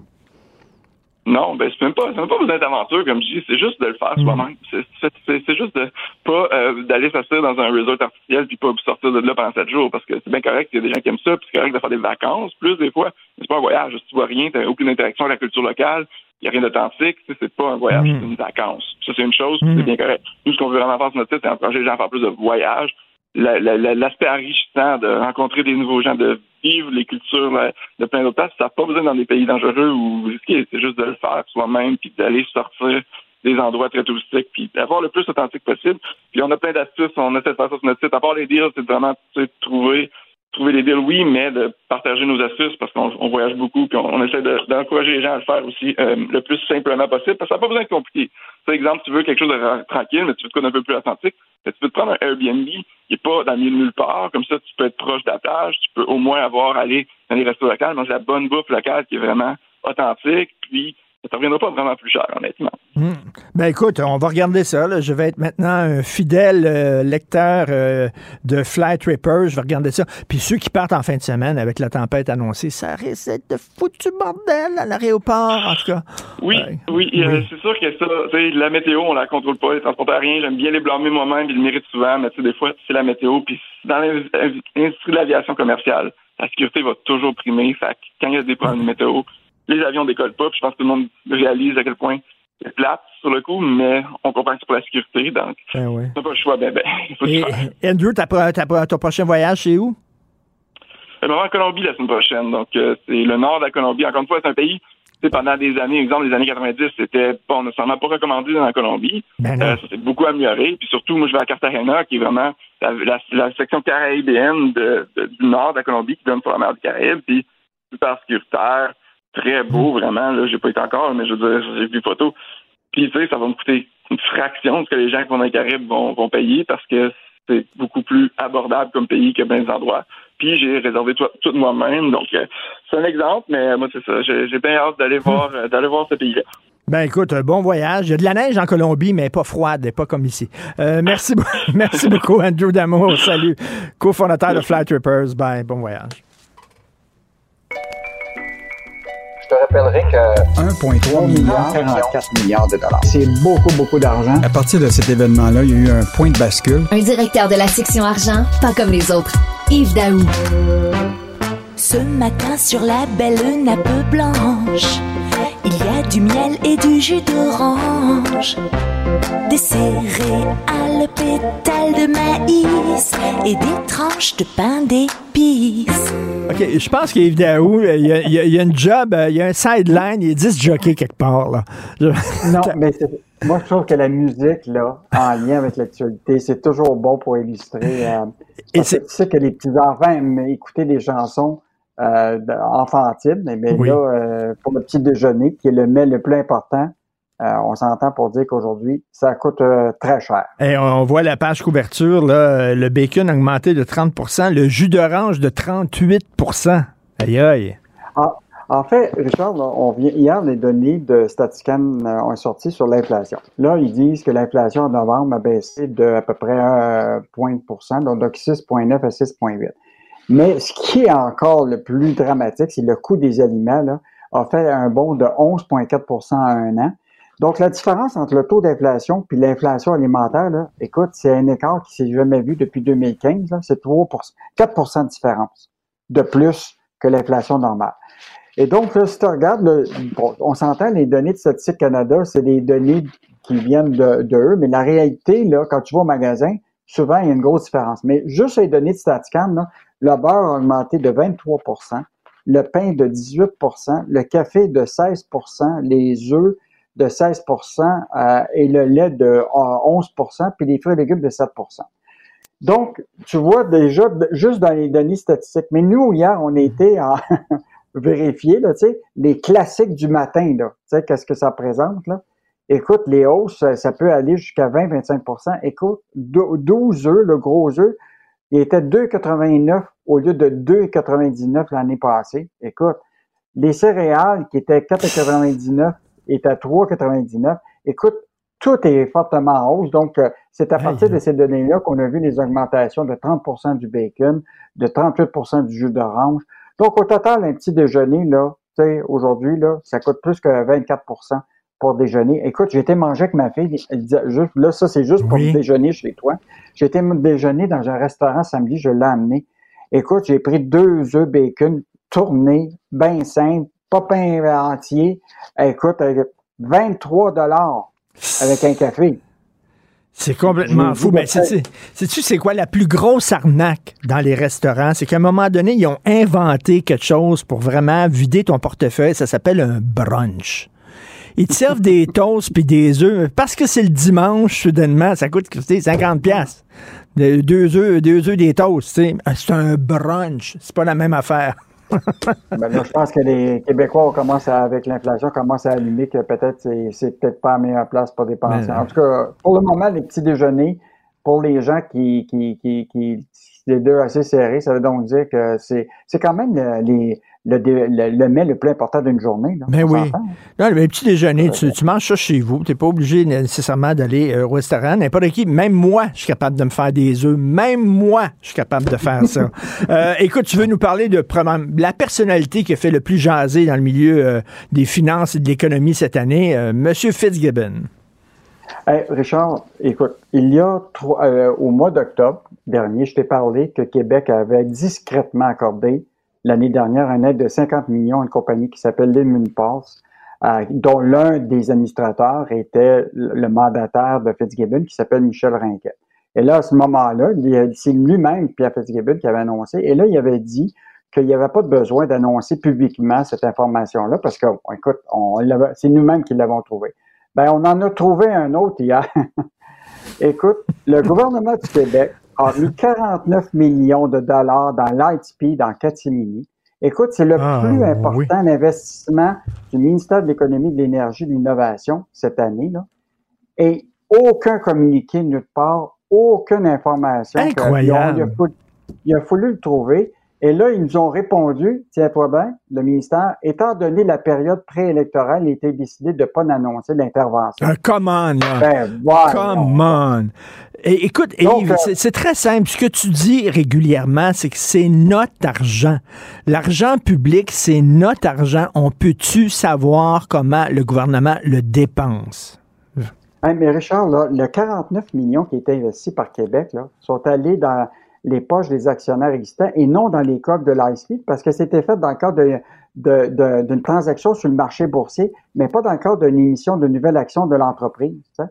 Et écoute, l'ITP, là, c'est une entreprise, je veux juste te rappeler là, que présentement, là, le titre a chuté de 88% depuis euh, ah, oui. 2021. Écoute, OK, donc ça va, ça va pas bien, là. Non, non, on est à, on est à risque là-dedans. Mais là, le risque, on veut le comprendre. Puis là, on essaie de, de, poser des questions. Puis là, euh, là ça sort euh, à compte-goutte. Et là, une chose que Sylvain Larocque euh, surveille toutes les, les, les, les, données qui sortent un peu partout dans les documents. Puis là, on s'aperçoit, et je te rappellerai encore là, que la caisse de dépôt, là, et au total, là, dans cette compagnie-là, là, on aura peut-être mis 200 millions depuis plusieurs années. Euh, et là, évidemment, la caisse de dépôt et d'autres n'ont vendu, mais il en demeure pas moins qu'il faut être capable de comprendre pourquoi on met de l'argent dans ces entreprises-là. Ben, c'est quoi le risque que les Québécois prennent? J'ai un conseiller financier, OK? Là, puis régulièrement, là, je l'appelle, puis tout ça, comment ça va mes affaires, puis tout ça. Ah, on a perdu un peu. Ah oui, dans quoi tu as investi, là? Puis là, tu sais, j'y pose des questions, puis je veux qu'il me rende des comptes parce que lui, il place mon argent. Ben, la caisse de dépôt, c'est notre conseiller financier à tous. Puis si eux autres décident de placer de l'argent dans une entreprise qui n'est pas en croissance, une entreprise qui va pas bien, qui nous explique pourquoi eux autres, ils croient quand même dans cette entreprise-là? Peut-être qu'ils savent des affaires qu'on ne sait pas. Euh, on n'est pas niaiseux, on est capable de comprendre, qu'ils nous expliquent ça. Puis il y a des journalistes à la section argent qui vont nous expliquer, vulgariser ça, mais il faut que vous ayez les données. Hein? Richard, juste en terminant, en, 2020 et en 2021, le fondateur Da Silva, qui a fondé Lightspeed, il a vendu pour 50 millions de dollars d'actions de Lightspeed. et, donc, euh, c'est sûr là, que les, les Québécois ont le droit de savoir quand on met 48 Mais oui. millions dans Lightspeed, à quoi ça va servir? On est plus à risque là-dedans. Quand le boss, quand le ça. boss de la compagnie lui-même vend ses actions, c'est-à-dire que lui-même est en train de perdre confiance dans sa propre compagnie, puis nous autres, on investit là-dedans. Incroyable. Euh, Richard, je vais juste, Oui. terminer en disant sur ce dossier-là, il y a quelques semaines, l'entreprise montréalaise Lightspeed, qui a ouvert son nouveau siège social euh, à, sur la, à la gare Vigée, là, a annoncé que, tiens-toi bien, qu'il développait un restaurant pour tous ses employés et que les employés auraient aucune scène à prendre pour payer leur, pour leur repas. Donc, une va entreprise ça qu'on va va mettre les 49 affaires. millions de dollars, 49 millions dans la compagnie. Et là, l'entreprise elle-même ouvre un restaurant complet pour que tous ses employés peuvent dîner gratuitement. Ça va bien les affaires, hein? Ça va bien. Alors, je vais, tiens, je vais proposer ça à Cube Radio d'avoir un petit resto ici. On peut prendre le petit déjeuner euh, euh, gratuitement sur le bras du boss. C'est le fun. Euh, écoute, euh, tu fais une super bonne job avec la section argent et tous tes journalistes. Merci beaucoup d'être là. On se reparle en 2023. Euh, profite des vacances, Yves. Martino. Même avec un masque, c'est impossible de le filtrer. Vous écoutez Martino. Cube Radio. Oublions jamais de placer les choses en perspective. Ça aurait dû être une grande célébration. C'est quand même gros ce qu'on évoque là. Très significatif pour bien comprendre tout ce qui s'est passé. Un professeur, pas comme les autres. Lutte la liberté. Ah, Luc, là, j'ai- tout un dilemme. Là. Tu me placé devant un dilemme. Je sais pas par où commencer parce que j'ai le choix en deux super-héros. Tu as Zelensky qui se tient debout devant la Russie et tu as Donald Trump qui a des lasers qui sortent des yeux. Je, sais pas, par, par quel super-héros on commence exactement? tu décides. Ça dépend, tu voulais, tu voulais qu'on termine l'année ensemble sur quelle note? On le fait en, rigolant ou on le fait de façon sérieuse? C'est les, deux options qu'on a. C'est bon. On, on commence sérieux et on finit en rigolant. OK? Parfait. Alors, Zelensky, écoute, ça fait du bien de le voir devant un politicien, à la- parce qu'on l'a vu aux Emmys, aux Grammys, au Festival de Cannes, aux Oscars, etc. Euh, là, il parle euh, à, à Joe Biden, enfin. Écoute, et j'ai euh, j'ai aimé, faudra voir les résultats bien sûr, mais j'ai aimé le ton, j'ai aimé le contenu, j'ai aimé la manière du discours qu'il a prononcé hier devant les deux chambres. Euh, il l'a fait à plusieurs reprises, mais on l'avait vu en Zoom essentiellement. C'est rare qu'on le voit sur place en personne. Euh, on imagine, la scène, elle est très forte. Le gars, 24 heures auparavant, est, sur le, est au front. Il est sur la ligne avec ses soldats. Euh, on résiste depuis le mois de février. Et en moins de 24 heures, il se présente dans une des assemblées politiques les plus influentes sur la planète, euh, au cœur finalement de la vie politique de son principal soutien, autant en termes d'armes qu'en termes d'argent. Et il est là pour rappeler pourquoi on fait ça et pourquoi c'est un double mandat. Hein, pourquoi on a fait ça? Que fait-on avec l'argent que vous nous avez offert? Et il ne faut surtout pas baisser les bras. Euh, alors j'ai aimé, ça- écoute, ça prend un certain, euh, pas un certain, ça prend un grand courage pour se présenter devant des gens qui vont au total avoir contribué pour quoi 100 milliards de dollars, ils vont avoir contribué pour des armes. Ça prend du courage pour leur dire tout ça était nécessaire, on le dépense scrupuleusement et en passant, on a besoin de plus. Et quand vous faites ça, vous ne nous faites pas la charité. C'est très difficile Hmm. de faire autre chose que d'applaudir si on est devant lui. Euh, ce gars-là a parlé de Noël, puis il a référé à la bataille des Ardennes. On est 1944, Noël 1944. Des soldats américains, plusieurs vont laisser leur vie. C'est un affrontement qui va être sanglant, mais qui va être déterminant. Ben, il dit, grosso modo, le clin d'œil qu'il fait historique, c'est, c'est ce genre de Noël-là qu'on Mais- s'apprête à passer.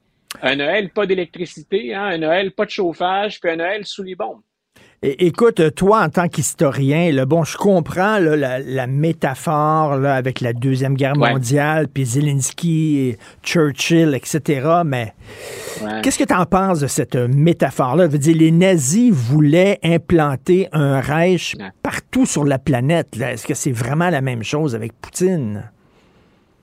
Écoute, c'est c'est difficile d'établir des comparaisons, puis il y aurait plusieurs éléments de contexte à préciser avant de faire ça. Mais je pense que euh, stratégiquement, mais en même temps avec une emprise dans la réalité, on l'observe à l'échelle de la planète présentement. Quelles sont les retombées? on, on pense pas que Vladimir Poutine s'en vient installer ici un régime autoritaire, puis que le, le, fascisme ou euh, une dérive quelconque menace à ce point-là. Euh, on sent probablement moins l'urgence. Mais quand Hmm. on regarde l'ensemble des retombées dans la région de l'Ukraine puis de la Russie, dans cette région-là du monde, il y a plusieurs pays qui ont des frontières ou qui, ont, qui sont des, alliés qui craignent une escalade et qui vivent les retombées directement encore plus que nous. Mais on l'a bien vu, ne serait-ce que dans la chaîne d'approvisionnement, partiellement pour expliquer la question de, de l'inflation, euh, ce conflit-là est majeur. Et Zelensky ne l'a pas dit comme ça hier, mais on peut formuler ça autrement aussi. Le monde dans lequel on vit en 2022, c'est un monde qui a été, dont les, tenants et les aboutissants ont été beaucoup déterminés par les Américains après la Deuxième Guerre mondiale. Donc, on sait qu'il y aura bien sûr cette guerre, cette guerre froide, cette confrontation avec le communisme, mais grosso modo, ce qu'on appelle l'ordre mondial, international, euh, les Américains y sont pour beaucoup. Euh, Zelensky, je pense, hier faisait bien de rappeler à ceux qui vont passer Noël chez eux avec leur famille, surtout les politiciens auxquels il s'adressait en premier, là, sachant bien sûr que c'est euh, c'est télédiffusé ou relayé partout dans le monde, mais de leur rappeler, vous savez, la démocratie à laquelle vous tenez, elle est menacée. Euh, il a probablement lu les mêmes statistiques que nous, Zelensky, quand il dit la démocratie puis l'Occident, là, c'est en recul. Euh, puis la démocratie est en recul un peu partout dans le monde et nous, on est devant. Et le, le conflit peut pas être plus net que ça. On peut ensuite discuter stratégie, on peut regarder est-ce que la Russie avait des, des motifs sérieux de se sentir menacée ou pas. Reste qu'à la base, ce conflit-là, c'est la Russie qui rentre illégalement s'approprier des terres, Mm. euh, puis on le fait au mépris de tout ce qu'il y a de règles et de conventions Et- au plan international. Et Donc, Luc, Luc, j'ai trouvé ça, j'ai trouvé ça intéressant. Tu fais bien, tu fais bien de, de le- de le rappeler, ça, que c'est une agression de la Russie. Cela dit, la- laisse-moi Ouais, faire un peu mon, mon méchant, Oui. mon cynique, OK? Euh, euh, euh, Ah, parce que, ben, je- tu sais, l'Ukraine viendra jamais à bout de l'armée russe. Je m'excuse, j'ai bien de la misère à le croire que ce petit pays-là va pouvoir mettre Poutine à genoux. Je comprends là, le principe, là, mais à un moment donné, si cette guerre, plus cette guerre se prolonge, plus il va y avoir des morts en Ukraine. La responsabilité d'un chef d'État, euh, du président de l'Ukraine, n'est pas aussi de protéger sa population et de les amener à une guerre. là, on va aller jusqu'au bout et tout ça. Euh, Est-ce que c'est la meilleure chose à faire? Je pose la question. Là. Ah, et tu fais pas du tout le, le- le méchant, je trouve. Je t'ai déjà entendu plus, plus méchant que ça. Euh, je trouve surtout que tu fais le, le réaliste, Richard. Ton intervention, elle tombe vraiment à point. Dans les discussions, parce qu'hier, bien sûr, il y a ce discours, et c'était clair, c'est stratégique. On joue sur les émotions, euh, puis on joue sur la réalité, mais il y a une stratégie derrière ça. Euh, quand on regarde le froid qu'il peut, qui peut subsister entre je viens de le dire, le principal partenaire de l'Ukraine, que sont les États-Unis. Le froid qu'il y a entre Biden et M. Zelensky repose exactement sur ce que tu viens de dire. Je ne pense pas non plus. C'est déjà héroïque, spectaculaire ce que Oui. l'Ukraine est parvenue à faire depuis le départ. Mais combien de euh, responsables des renseignements américains, combien de militaires, de généraux expérimentés ont dit à M. Biden, on doit, c'est le moment de chercher une solution diplomatique? Bien sûr, faut faut être deux pour euh, danser le tango. Hein, c'est ce Mm, qu'on, c'est la, la traduction de, de, de l'expression anglophone. Mais euh, faut, faut bien sûr que Vladimir Poutine démontre une forme d'ouverture à, à ce sujet-là. Mais c'est ce qui reste. Il y a deux choses que Vladimir, que Volodymyr Zelensky n'est pas parvenu à accomplir hier. Euh, la première, c'est de convaincre les Américains de fournir des armes de longue portée. On le fait avec les Patriotes. Mais il s'est fait dire non. Il cherchait quatre types d'armes ou de, de, de, de, de, maté- de matériel de guerre euh, et on lui en a donné un hier. Et il y a peu de chances qu'il obtienne le reste. M. Biden lui a dit, euh, dans une discussion plus intime, derrière des portes closes, euh, vous obtiendrez pas plus parce qu'on craint trop une escalade. Et sous-entendu, on pense pas, comme Richard Martineau, vous allez parvenir Mm. à vaincre la Mm. Russie. De l'autre côté, euh, donc, il y, a, il y a cette idée de, de, de victoire, mais moi, je pense que ça va passer par la voie diplomatique. Et l'Ukraine est, au moment où Mais- on se parle, dans une position qui n'est pas désavantageuse pour proposer des choses. Maintenant, que va-t-on proposer? C'est là où ta remarque est, est- est parfaite. Euh, Est-ce qu'on retourne aux frontières avant 2014? Est-ce qu'on dit on veut avoir tout le Donbass et toute la Crimée? Est-ce qu'on veut avoir juste le Donbass sans la Crimée? Est-ce qu'on veut les frontières de 2014? Donc, euh, Écoute, si j'ai bien compris, si j'ai bien compris hier, lui, il veut botter le cul de l'armée russe puis les, les- les sortir de son territoire de l'Ukraine. Point. Il n'est pas prêt à Ouais. faire le moindre compromis, là, euh, M. Ben, Zelensky. c'est-à-dire que ça, c'est, c'est-à-dire que ça, c'est dans le discours qu'on lance à la face du monde, qu'on lance aussi. Écoute, hier, je sais pas si les, les- nos, nos auditeurs pensent à ça, mais imagine l'effet si je suis un Ukrainien, je suis un soldat ukrainien, je suis un citoyen ukrainien, on l'a, on ne peut plus dur, on a perdu des proches, on a perdu des militaires. Tu as quand même le président de ton pays qui est dans une des enceintes les plus puissantes de la planète et il lance un message aux Américains, mais aussi à la face du monde. C'est important pour le moral des Ukrainiens également ce que fait M. Zelensky hier. Mais je ne pense pas, et il ne peut pas dire à Vladimir Poutine, je suis prêt à plier les genoux et je suis prêt à céder.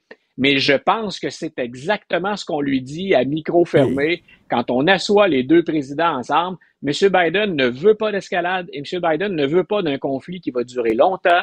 Les républicains sont pas contents des sommes qu'on a investies, certains d'entre eux, faut pas généraliser. Mais de l'autre côté, les progressistes aussi disent euh, 100 milliards de dollars, là, c'est peut-être bien des hôpitaux, des livres, des écoles, des soins de santé, etc. Euh, écoutez, c'est on, on voit pas toujours les enjeux très très loin de chez nous. Tout Il y a fait. déjà des dépenses et des lacunes à combler euh, à l'intérieur du territoire américain. É- Écoute, c'est tout un chef de guerre. C'est un maître aussi de la communication, Zelensky. Tu sais, le fait, fait. le fait, ça a l'air d'un détail. là. Les gens vont dire, voyons donc. Mais tu sais, le fait qu'il s'habille toujours pareil. là. On Ouais. dirait qu'il n'y a rien qu'un chandail. C'est comme, il s'est brandé. Hein? C'est une marque de commerce. Zelensky maintenant. Là. Tout à fait. C'est un des plus habiles communicateurs. Il faudrait Ah voir oui. jusqu'à quand il peut tenir la même recette, cependant. Euh, parce que je ne sais pas si les gens le suivent quand il s'exprime ailleurs qu'aux États-Unis ou encore avec le, le- le premier ministre canadien, mais c'est un peu la même recette. C'est regarder les événements de votre histoire. Nous traversons ces moments-là. Hier, c'est ce qu'il a fait. Il a donné un petit cours d'histoire aux Américains quand il a évoqué la, la bataille des Ardennes. Euh, il a évoqué Franklin Delano Roosevelt. Il a évoqué, écoute, la bataille de Saratoga. C'est un point tournant dans la guerre d'indépendance pour l'indépendance des États-Unis. Euh, une armée avec euh, un poilu et deux tondus qui affrontent l'Empire britannique. Donc, on, on est en train de dire, écoutez, nous vivons ce moment-là. C'est la même recette et c'est vrai. Euh, mais à partir de quand, ce que tu mentionnais tout à l'heure, le poids des dépenses et la durée du conflit, pendant combien de temps M. Zelensky peut-il jouer cette carte-là? Mais tout comme toi, moi j'ai bien aimé, on l'aurait vu arriver en veston-cravate, ça faisait Ah, moins non. chef de guerre. Ben oui, ça non, faisait, non, je suis euh, un privilégié au même titre que ceux que je rencontre. Là, c'est, écoute, 24 heures avant, il est au front et il débarque en ce qu'on appelle en, en fatigue en anglais, là, avec ses, ses habits de, de militaire ou de combat de terrain, pour dire, écoutez, je me suis permis un break dans les des 24 C'est dernières heures, en ça. une pause, pour venir vous dire à quel point, finalement, on a besoin de vous. C'est vous vraiment ça. Mais ça fait Et- chier. Ça fait, on sent l'urgence. Ah oui, tout à fait. Tu, sens, tu sentais là, presque la sueur. Là. É- écoute, euh, on va parler de l'autre. là. Alors, euh, Trump, je, je- je suis, je suis passé. Trump, en- en- au début, je disais, il est-tu fou, lui? Après ça, je me disais, il est fou. Et là, je me dis, il est cliniquement, sans aucun sarcasme ni aucune ironie, cet homme est fou. Vraiment, là. C'est, euh, écoute, les, on, on, il y a encore de nos auditeurs parfois ou des lecteurs du journal qui écrivent et qui s'étonnent un peu de ce qu'il peut faire, euh, de ce qu'il peut encore faire. Euh, écoute, j'ai aucun talent de devin. Euh, je mise sur l'histoire essentiellement, tu le sais quand j'interviens. Euh, il s'agit d'avoir fait l'histoire de Donald Trump, de le couvrir depuis longtemps ou de s'intéresser euh, à sa participation dans les médias, mais ses investissements. Trump ne comprend qu'une seule chose, la puissance de l'argent puis la visibilité qu'il obtient avec ses nombreux projets. Il est au plus mal, c'est un ancien président des États-Unis et il se lance dans une collection de cartes à jouer, euh, de, de cartes à collectionner. Et pourquoi? Écoute, ça, ça va lui rapporter. Ça s'est écoulé les stocks, le 99 dollars pièce. Je suis un collectionneur, puis j'ai quelques petites choses rapportées des États-Unis ici et là avec les années. Est-ce que j'aurais payé 99 dollars pour une carte Trump? Ses partisans se sont pas posé la Mais- question, mais- en tout cas. Mais, mais là, as vu son oui. dernier message, là. C'est. C'est presque un appel à un coup d'État. Il dit euh, Biden a volé les élections. Est-ce qu'on va le laisser au pouvoir? Alors là, il est en train de dire, habilement, il le dit jamais, mais il est en train de dire aux gens il, il faut le sacrer dehors et pas attendre les prochaines élections. Moi, je, écoute, je lisais ce matin, c'est ma conjointe qui me montre ça ce matin euh, dans, dans- dans un journal qui n'est pas le nôtre. euh, un, un observateur sérieux de, de- de- de la scène internationale qui disait euh, on ne doit pas poursuivre Trump. On, on Oui, ne oui, peut oui. pas faire ça. Puis Moi, au contraire. Ah, euh, c'est si Michel ne je crois, dans la, dans la presse qui écrit ça. Voilà, donc je ne vais pas pointer Michel que j'aime bien et que je respecte beaucoup directement, mais contrairement à ce que Michel évoquait ce matin, moi je me dis, si on laisse passer ça, euh, vous ouvrez la porte à n'importe quoi. Qu'il n'y a plus rien qu'on peut. en- Qu'allez-vous reprocher à quelqu'un d'autre? Si quelqu'un qui revient à la charge, là, là, il est devant les, il va être devant Ben les oui. tribunaux, sa compagnie l'a déjà été, il est sous enquête. C'est grave, c'est pas banal ce qui s'est passé, c'est qu'il se passe encore. Le gars a déjà proposé de déchirer la Constitution. C'est le président des États-Unis. Euh, il y a sept membres de son entourage qui se sont retrouvés derrière les barreaux. Et parmi les gens qui ont marché en son nom sur le Capitole, il y avait les suprémacistes blancs et l'extrême droite. Si on met pas notre pied à terre quelque part, Richard, moi, je, je crains Ben, écoute. sincèrement pour la stabilité des institutions. Je te laisse là-dessus parce que c'est vraiment, c'est la France. Si on accepte ça, bon Dieu, on accepte tout. À un moment donné, il faut mettre Voilà. le pied à terre et arrêter de jouer à la maman de caillou en disant Oh, caillou! Alors, euh, merci beaucoup. hey, Luc, c'est toujours un privilège de te parler. Merci beaucoup. Décroche pendant le temps des fêtes. On se reprend en 2023. Écoute, une, une bonne année puis de joyeuses fêtes à tes proches et à toi, Richard. Merci, salut. Le préféré du règne animal. Bonjour, les petits lapins.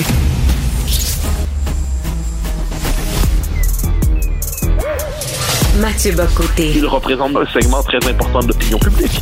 Richard Martineau. Tu vis sur quelle planète? La rencontre. Je regarde ça et là, je me dis, mais c'est de la comédie. C'est hallucinant. La rencontre. Bocoté. Martineau. Alors, euh, et Mathieu, hier, tu as fait, un- tu as écrit un texte sur la, la messe de minuit. Écoute, alors que pour la, la plupart des gens, hein, Noël, c'est le Père Noël, c'est le Centre Eaton, c'est le catalogue euh, Simpson Sears. euh, euh, toi, tu, tu, tu tiens à rappeler le sens religieux cette fête-là? Ben, je tiens à rappeler qu'à tout le moins, ça, a aussi ce sens-là. Ça ne s'y réduit plus aujourd'hui, mais, pardon, ça fait partie, c'est quand même l'origine de la chose. Et surtout dans l'article qui a été publié à l'origine dans le journal, sur la, parce qu'on nous disait dans le journal, c'était assez triste en fait, qu'il y avait de moins en moins de messes de minuit au Québec, et non pas parce que les gens ne voulaient plus s'y rendre, mais parce qu'il y avait de moins en moins de prêtres. Donc il y avait plus de prêtres pour organiser les messes, donc il la chose assez, euh, assez compliquée.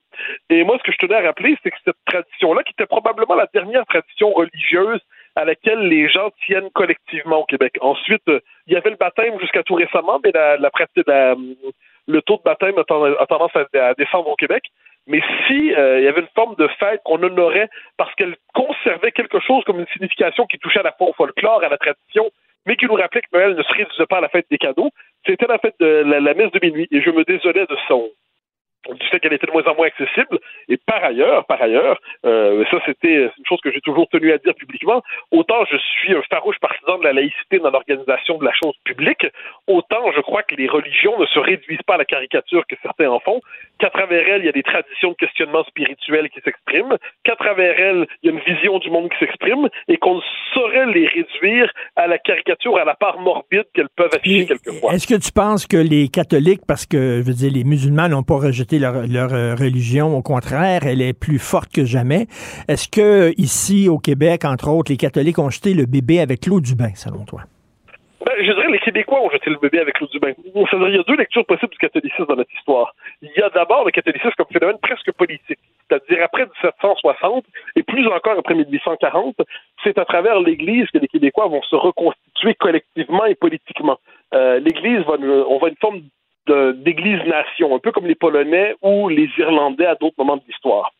Et, ça, ben moi, qu'on soit croyant ou non, euh, on peut reconnaître le fait que, hum, à travers le catholicisme, les Québécois sont parvenus à survivre, bien que, comme toute euh, réalité collective ou humaine, il y a une part d'ombre. Donc, l'Église était à la fois un lieu de protection et d'affirmation de notre identité, puis en même temps, le, le, le haut clergé euh, collaborait avec les, avec les Anglais, donc collabor- collaborait avec les puissances d'occupation, euh, comme on l'a vu, euh, comme on l'a vu dans notre histoire. Il y a aussi le phénomène religieux en tant que tel, c'est-à-dire le Québec. Bon, le, le- Québec est placé sous le signe dès son origine du catholicisme. Il ne s'y réduit pas. Il ne s'y réduit pas. Il y a un très beau livre, de, par exemple, de Carl Bergeron qui a écrit sur la, la que je connais très bien, sur euh, la Grande Marie ou le luxe de, de, de, de sainteté, qui est un très haut livre qui cherchait à réfléchir justement à la part du catholicisme, à la part de la foi, à la part de l'élan mystique dans la fondation de la Nouvelle-France. Et la- le catholicisme structure notre histoire à bien des égards. Et le drame, c'est qu'on pourrait dire que dans la première moitié du 20e siècle, à partir des années 20 environ jusqu'aux années 60, notre catholicisme va, se, va euh, régresser en un véritable cléricalisme étouffant au possible. Donc le, le, le dernier souvenir collectif que les Québécois conservent du catholicisme, c'est un catholicisme étouffant, écrasant, clérical, qui empêche de penser, qui empêche de respirer, qui empêche de rire. Et ça, ce, ce, dernier souvenir a écrasé toute la mémoire du catholicisme. Ce qui fait qu'avec la Révolution tranquille, les Québécois euh, devaient, dans leur esprit, se libérer à la fois, appelons ça, du dominant euh, anglophone et du curé. Bon, ils ont réussi avec le curé, ils n'ont pas réussi avec la puissance fédéraliste de la conquête. Oui, oui, oui, non, non, mais, mais, mais, Mathieu, moi, je dis tout le temps, là, je, je, bon, je, contrairement à toi, là, je suis pas croyant, je suis athée, euh, mais je me dis de culture catholique. Et là, je te pose une question qui, qui est difficile parce que c'est difficile de, de définir c'est quoi. Mais c'est quoi pour toi la culture catholique? Là? En, enlève le, le, le Jésus, puis Dieu, puis tout ça. Qu'est-ce que ça veut dire être de culture catholique? Ah, alors, je, je pense qu'on peut difficilement enlever l'idée de Jésus et de Dieu. J'entends parler l'idée, le concept, pas la... ensuite on peut y croire ou non. Mais euh, c'est une matrice anthropologique, c'est une matrice, une conception de l'homme. Le propre, de, donc je réponds sur le plan philosophique puis culturel ensuite. Sur le plan philosophique, le génie du christianisme, pour reprendre la formule de Chateaubriand, et le génie du catholicisme, plus encore, je pense que c'est le génie de l'incarnation. C'est-à-dire que l'être humain, il y a une conception de l'être humain. L'être humain est fondamentalement incarné. Il est incarné dans une culture, une langue, tout ça. Il, il euh, c'est une. D'ailleurs, le catholicisme a su s'adapter aux différentes cultures qu'il embrassait. À la différence d'autres religions qui écrasent les cultures pour s'imposer, lui, le catholicisme a toujours eu le respect des cultures où il cherchait à s'implanter. Ce qui ne veut pas dire ensuite qu'il n'y a, a, pas eu de terribles excès. Ensuite, sur le plan, euh, sur le plan très concret de, notre existence, mais c'est à la fois du, du, rapport au calendrier, euh, au rapport à la littérature. Euh, moi, je, par exemple, je suis un grand lecteur de Peggy, je suis un lecteur de Bernanos. Euh, il y a des auteurs qui sont des auteurs magnifiques qui, sont, qui ont écrit à l'encre de la foi c'est aussi une philosophie, quoi qu'on en dise. Une des raisons pour lesquelles j'aimais Benoît XVI, le pape Benoît XVI, c'est que c'était probablement le plus rationaliste de tous les papes. Hein, autant le pape Jean-Paul II est un pape quasi mystique quelquefois, autant euh, François est un pape humanitaire, euh, euh Benoît XVI est un pape qui est un pape philosophe. Et il rappelait l'importance de la raison dans la religion. Il disait, la religion, ça consiste pas à être dans un état de béatification absolue puis de contemplation mystique en disant, oh, l'absolu avec une majuscule me parle. Il disait qu'il y avait un travail de la raison contact de la foi, puis il disait pour lui que la foi devait aussi s'alimenter du travail de la raison. Et bon, on pourrait multiplier les considérations. Et moi, je, je suis dans notre histoire, je suis attaché au rôle qu'ont joué euh, les prêtres, les sœurs et ainsi de suite dans la, la préservation de la culture québécoise. Puis une fois que tu dis tout ça, ben, il y a des gens qui mm. croient en Dieu, d'autres qui croient pas en Dieu. Puis je pense que l'immense majorité des gens sont dans un moment euh, sont, sont flottants. C'est-à-dire la plupart sont tendance aujourd'hui à ne pas croire, mais à, à, conserver ouverte la question de la transcendance avec un point d'interrogation. Puis quant à moi, euh, bon, ça je l'ai déjà dit, euh, je je ne dirais pas athée, assurément. Suis-je quelqu'un sous le signe de la foi la plus ardente? Pas vraiment. Je, je fais partie des gens qui ont décidé qu'ils préféraient douter dans l'Église qu'hors de l'Église. Mais je ne suis pas étranger au doute en ces matières. Je pense simplement qu'à l'échelle de l'histoire, c'est à travers cette religion qu'on a posé la question de notre rapport à l'absolu, à la transcendance, et c'est un rapport auquel je ne suis pas étranger. Pour moi, les trois pôles de la culture catholique, le, message de l'Évangile, puis du Christ, puis faites-vous-en pas, je suis pas devenu croyant, mais comme, personnage, comme symbole, tiens, comme symbole, c'est trois choses. La culpabilité, c'est vraiment au centre de la religion catholique. Le pardon, euh, et l'amour. Parce que quand il est arrivé, là, quand ce personnage-là est arrivé, quand cette idéologie-là est arrivée en disant euh, aimez votre prochain comme vous-même, à l'époque, c'était hyper révolutionnaire, ça. Bah, encore aujourd'hui, hein, franchement, euh, c'est plutôt contre-intuitif. Hein. Euh, mais, mais moi, je te dirais, moi, alors là, je vais y aller vraiment sur le mode culture populaire.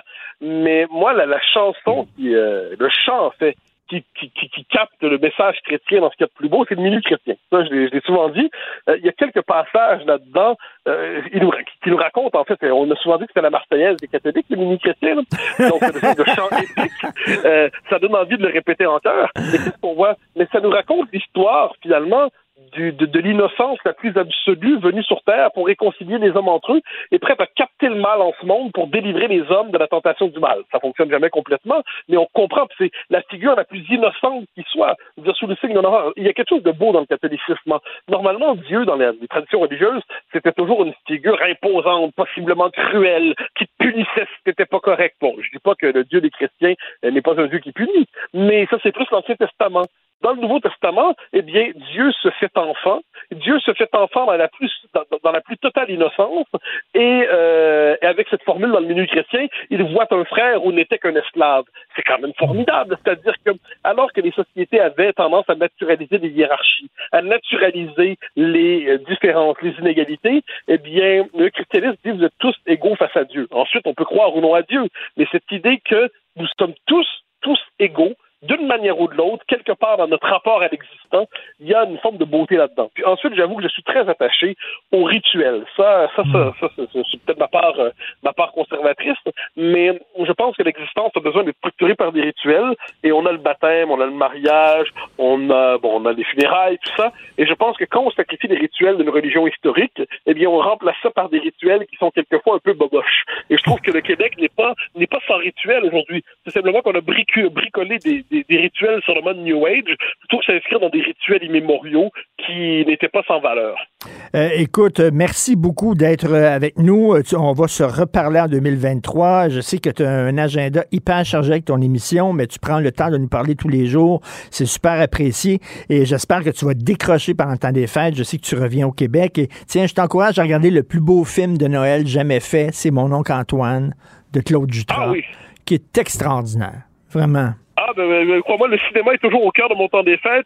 Et Dieu sait, ben, je, je, je- je retiens le conseil avec, euh, avec bonheur et avec joie. Et effectivement, je vais décrocher pour quelques jours avant de raccrocher en début janvier. Merci beaucoup. Bonnes vacances, euh, Mathieu. Salut. Bye bye. Pour une écoute en tout temps, ce commentaire de Mathieu Boccoté est maintenant disponible sur l'application Cube ou en ligne au cube.ca. Tout comme sa série Les idées mènent le monde, un balado qui met en lumière, à travers le travail des intellectuels, les grands enjeux de notre société. Cube Radio. Artiste de la satire, il dénonce les incohérences et l'ironie à la fois. Richard Martineau. Alors, euh, on va parler, tiens, du party du temps des fêtes avec Yves Lambert, que vous connaissez bien, pas besoin de présentation. Bien sûr, euh, l'ex de la bottine souriante, mais qui a une carrière solo euh, très belle et très fructueuse, qui est avec nous. Salut Yves. Bonjour, M. Martineau. Bonjour. Salut, hein. ça va bien? Très bien. Je vais te tutoyer, parce que j'ai l'impression, même si je t'ai jamais croisé, je pense que j'ai l'impression de te connaître puis que t'es mon frère. Euh, Non, et- premièrement, là, et- OK, euh, il faut que tu sois franc. Là. Tu, tu dois être tanné de... de tu sais, soudainement, on, on sort la musique traditionnelle rien que dans le temps des fêtes. On dirait, là, tu sais, c'est comme, c'est comme euh, Gilles là. C'est rien que le 24 juin, on écoute Gilles Vigneault, puis après ça, on le remet dans le garde-robe. là. Tu sais, c'est comme... euh, toi, tu dois te dire, écoute donc, Christy, le trad, c'est là à l'année. Ah, ben moi, je me disais ça dans le début, là, là, déjà. Ben, ça fait 50 ans, en, 20 en 2025, que je fais ça. Il y a eu des époques, c'était ça, mais maintenant, c'est plus ça. OK. Dans la réalité d'un musicien de, de traditionnel, de musique traditionnelle, c'est euh, c'est à l'année, on, on, on fait des albums, on monte des concepts. euh, mais c'est sûr que le temps des fêtes, c'est un temps propice à la, à la fête. On, ça le dit bien. Puis moi, ben, euh, c'est ma spécialité. Qu'est-ce que tu veux que je fasse? Puis je à, veux que- renouer avec nos Fait que- racines. Oui, oui, absolument, entre autres, entre autres. Mais aussi, en fait, euh, de faire connaître cette musique-là aussi dans dans dans dans, la, le, dans le moment présent aussi, parce que tu sais, on parle que c'est la, la tradition, la tradition c'est le passé, mais pas, c'est la tradition c'est les traces, hein. C'est c'est ce qu'on en fait après ça avec les marques que le temps a fait. Fait que euh, moi, moi j'ai l'impression d'être complètement dans le monde contemporain. Je me, me, passe- me, je me sens pas passéiste parce que je fais cette musique-là, parce que je l'amène aussi de façon euh, philosophique. Euh, Ça fait, je, je con- je connais tellement mon métier, euh, Richard, que ça, c'est rendu un plaisir immense. Puis de rencontrer les gens, les gens qui en ont besoin aussi, des gens qui, qui arrivent de, de, de- de- d'années euh, complètement exécrables, avec un avenir plutôt bizarre. Mais moi, j'arrive avec complètement de la bonne humeur, puis une musique de grande qualité, parce que je joue en trio depuis 20 ans. Mais là, je, je tombe en quatuor, exemple, avec une contrebasse l'année prochaine. Hmm. Mais euh, fait que le spectacle il est complètement riche. Il est- fait que c'est le temps des fêtes, c'est les remémorations, mais c'est le temps présent, bien plus que le passé, tu sais. Parce que les gens, les gens, de toute façon, puis la j'ai des salles pleines. J'ai des salles pleines, imagine-toi donc. Un vieux de 106. Et, et c'est pas rien que des tailles grises, j'imagine, parce qu'il y a Non, une relève, il y a des gens non. qui tripent cette musique-là. Hey, J'ai fait un, un moment donné euh, dans une église quelque part. Je fais de plus en plus d'églises, à de ça. Ça, ce qui, ce qui est une bonne chose aussi, parce que il y en a dans tous les villages. Puis euh, il y en a un qui a, a- a investi dans un rideau à cause que c'est très il y a beaucoup de réverbération, mais puis il y avait des jeunes dans des jeunes techniciens de son aussi de 20, 22 ans, 25 ans, puis après, après le show ils sont venus me voir et puis on dit que ça fait du bien. Un vrai gros show, un show d'énergie. Un show de, de swing puis de, de réflexion aussi. Non, non, je fais bien mon métier. Moi, si tu savais comment que ça marche, je, je suis dans, dans, dans ma meilleure période à vie. euh. Et, et- et ben, tant mieux. Euh, Yves, bien sûr, moi, quand j'entends tes tunes, là, surtout dans le temps des fêtes, ça me rappelle, écoute, ça me rappelle les parties avec les mononcles, les matantes, les Ben oui. enfants qui s'endorment des manteaux de fourrure, les bottes brunes dans le bain, etc. Euh, C'est-tu correct d'être nostalgique? C'est-tu une mauvaise, c'est-tu un mauvais sentiment d'être nostalgique? Je me pose la question depuis longtemps, moi. Ça- fait du bien d'être nostalgique puis se rappeler. no- C'est-tu correct d'être nostalgique? Moi, je vais te dire bien franchement, là. Moi, mon bon vieux temps, de toute façon, euh, je travaille dans le bon vieux temps de, de façon euh, comme un voyage dans le temps, moi, euh, de 19e, 20e, 18e. Mais mon bon vieux temps, moi, c'est les années 70. Ben puis, puis- puis je regarde ce qui se passe présentement, puis je me dis, euh, ouais, euh, je sais pas parce que je sais pas si c'est bon d'être nostalgique, mais je m'ennuie de, de cette époque-là quelque part parce qu'elle était différente, les mentalités étaient différentes aussi, puis c'était de la liberté, puis c'était mon adolescence, c'était le jeune adulte aussi, fait que tu sais. Je pense qu'il est tout à fait normal d'être. euh, mais mais Ah la, la liberté, oui, tu sais, pas de donneurs de leçons qui nous disent quoi faire. Puis, euh, tu sais, dans les années 70, euh, les gens, moi, j'étais plus jeune, tu sais, euh, mais quand même, je, je me souviens, c'était mon, j'ai vécu mon adolescence dans les années 70, puis t'avais une Ben oui. liberté qu'on n'a plus vraiment aujourd'hui. Non, je sais, je vous suis, je vous suis pas mal, moi. euh, je t'écoute, puis je, Mathieu Bock-Côté, puis toutes ces- théories, puis euh, ça fait longtemps que je vous lis, vous autres, tu sais. Puis je sais ce que vous prônez, puis euh, tu des fois, avec théâtralité, là, ça sort pas de la tête. mais, mais, mais le fond, le fond du sujet, est- il est absolument nécessaire aussi, parce que euh, moi, moi, je, je vis, je vis aussi. J'ai toujours travaillé avec des jeunes, moi, dans mes bands, mes musiciens, puis euh, là, je vois un- la différence. Deux générations, là, les vingtenaires puis les, les soixantenaires. Oh, la musique, ça marche. hein. La musique, ça, il y a de la compétence au, au, au pied carré, c'est effrayant. Mais les mentalités ont. J'ai plus un petit peu plus de difficultés, mais mais les défis sont pas pareils comme, comme dans les années 70, par non plus. Tu sais, tu comprends? Oui. La- Non, non, la, consci- conscience des jeunes, elle, elle est- elle est peut-être sur, euh, surdimensionnée présentement, mais les défis sont, euh, sont grands en, en tabarnouche. tu sais. Fait que ça va avec ça aussi, là. Ça va avec l'époque. Et dans le temps des fêtes, c'est quoi Noël pour toi? Euh, Qu'est-ce que ça représente? Euh, bien sûr, les familles. Moi, renouer avec, c'est quoi être un Québécois? Puis on est ouvert, là. Il y a de la place pour tout le monde. Vous venez d'un autre pays, ah ouais, join the gang. Euh, amenez, faites le party avec nous autres, là, comme on dit, là. Et c'est de renouer un peu avec nos racines aussi. Moi, moi, moi, depuis quelques années, avec euh, avec les, les, les médias sociaux puis tout ça, là, je suis tombé un peu allergique aux opinions. C'est drôle de te le dire à toi, mais puis même, je suis tombé allergique à mes opinions. Tu comprends? fait qu'à ce heure- à ce heure- à ce heure, mon show, là, j'ai éliminé toutes de- au niveau politique, j'en Ouais. ai fait de- de- des chansons politiques. Je suis content d'avoir fait parce que c'était dans, c'était dans mon dans mon caractère de le faire, de l'affirmation puis tout ça. Mais maintenant, là, mon, mon show, il est inclusif là, au bout de toute catégorie, toute couleur, toute orientation sexuelle. Tout est placé pour le plaisir puis pour le public. Puis moi, ben, euh, puis moi, ma grande inspiration, moi, comme je dis souvent quand je chante, oh que c'est bon, bon, prendre une- un verre de bière avec le cuisinier. manière. moi, ça fait ça fait 40 ans que je la chante. Mais moi, mon inspiration, c'est Mick Jagger, tu sais. Ah oui. Fait que- je chante les mêmes tunes depuis 60 ans, puis c'est toujours pareil comme s'il faisait les mêmes tunes la même la première fois, la tune la, la première fois. Puis ça, moi, moi, euh, moi, moi, les Stones, j'aime ça, mais tu sais, j'étais un, un vieux mélomane, moi, le rock aussi, tu sais. Mais moi, c'est ça que je dis en scène, c'est que moi, ça me dérange plus de chanter les mêmes chansons, puis tout ça, parce que mon inspiration, c'est Mick Jagger. C'était. Mais moi, je suis un- hey, là, tu parles à un fan fini des Stones. Là. Moi, là, je suis Ah ouais, euh, ben ouais, Stones au bout. Là. Et écoute, un de tes plus beaux Noëls.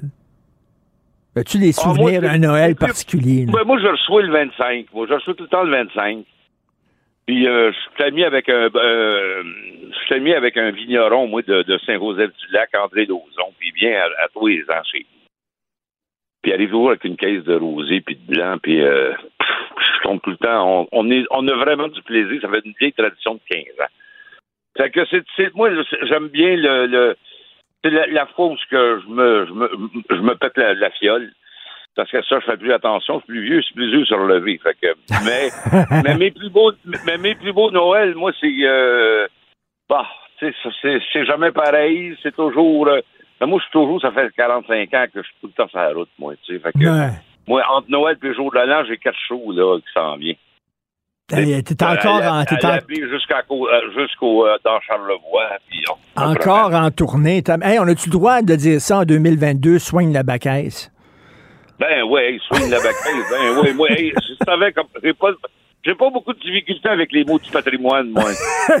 non, non, non. Puis je suis pas très euh, tu sais, je suis pour le, le, le, le- langage euh, évolutif, là, puis euh, mais swing la bacaise, tu sais, tu peux pas c'est tellement nous autres, là, si quelque part, ça Ben nous oui. C'est, notre cliché. Ben, puis euh, le cliché, ça fait longtemps que je l'ai pas dit, celle-là, mais le cliché, pourquoi que c'est un cliché? Parce que c'est efficace. Que le cliché en, en soi est bon. C'est comment tu l'emploies, mais soigne la baguette. Hey, ça, c'est- je fais la, la chanson, j'ai sorti un album la semaine passée, de, ben, la semaine passée, l'automne passé, en hommage à Oscar Tifo. Puis euh, je fais un album au pays de Bill Warbo, euh, c'est toute l'histoire de Séraphin. Là. C'est complètement cliché tout, le- tout le long, mais c'est épique. Puis euh, moi, j'ai pas de misère avec le cliché. Moi, ça- ben, les je- clichés aussi, c'est des, c'est des vérités, souvent. Hein? C'est des vérités un peu caricaturées oui, aussi. C'est facile. C'est facile à saisir. Ben oui. De- dans un monde où ce que tu sais l'attention c'est pas toujours là. Puis euh, fait que tu sais faut pas nier. euh, faut- Il faut avoir tout ça, tout ce bagage là pour pouvoir après ça dégager une espèce de de, de, de communication avec le monde. Parce que moi, la musique pour moi est un outil et pas une fin en soi. C'est un, un outil de communication. Et euh, moi, moi, je me fais un plaisir de rencontrer les gens. Puis c'est un peu, moi, moi, euh, tu sais, a- avant le show, je vais dans le monde. Après le show, je vais dans le monde. Puis le monde vient de me voir. Puis ils sont contents. Puis ils sont contents. Ben, Yves, Yves, on fait rien ça, quand. là, ça, ça vaut, ça vaut, ça vaut, ça vaut n'importe quoi. Bon, Comprends? On entend rien de ton nom, Yves Lambert, puis on a tout de suite un sourire d'en face. là. Écoute, d'ailleurs, on va écouter euh, ta nouvelle tune. C'est quoi ta nouvelle tune? Elle s'intitule comment? Ben là, je- j'ai- au pays de Bill Warbo, OK. que j'ai fait ça l'automne passé, ben il y en a une, je vais sortir avec, avec Shawit aussi, parce que j'ai j'ai des collaborateurs avec Shawit, le Nidou de Mayotenam, une chanson sur la chasse, là, sur le les raquettes, là, puis une, complètement une bonne toune, là, ben, ben, ben, ben sentie. Fait que j'ai tout ça d'affaires, moi. Fait que vous avez le choix, puis gênez-vous pas d'en faire jouer. En tout cas, on va faire jouer. On va faire jouer une de tes tunes. OK, merci beaucoup, Yves Lambert, puis euh, passe euh, un bon temps des fêtes, puis soigne la bacaisse. C'est bon, Salut, salut, Yves. toute ta famille. Merci, salut. Moi qui est toujours gay, je n'ai pas refusé. Et à mon arrivée, j'ai entendu chanter que c'est bon, bon, prendre un verre de bière avec la cuisinière dans un petit coin loin. Pis si c'est bon, bon, faites-le en riant, y a pas de mal là-dedans, dans le temps du jour de l'an. Martino. Le cauchemar de tous les woke.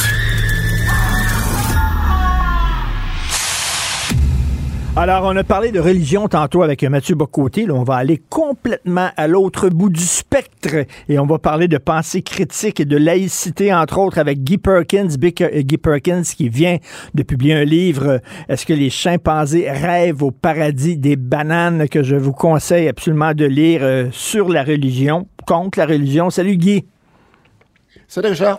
Salut. Euh, écoute, bien sûr, tu commences toujours avec le bilan des morts en Iran. On est rendu à combien?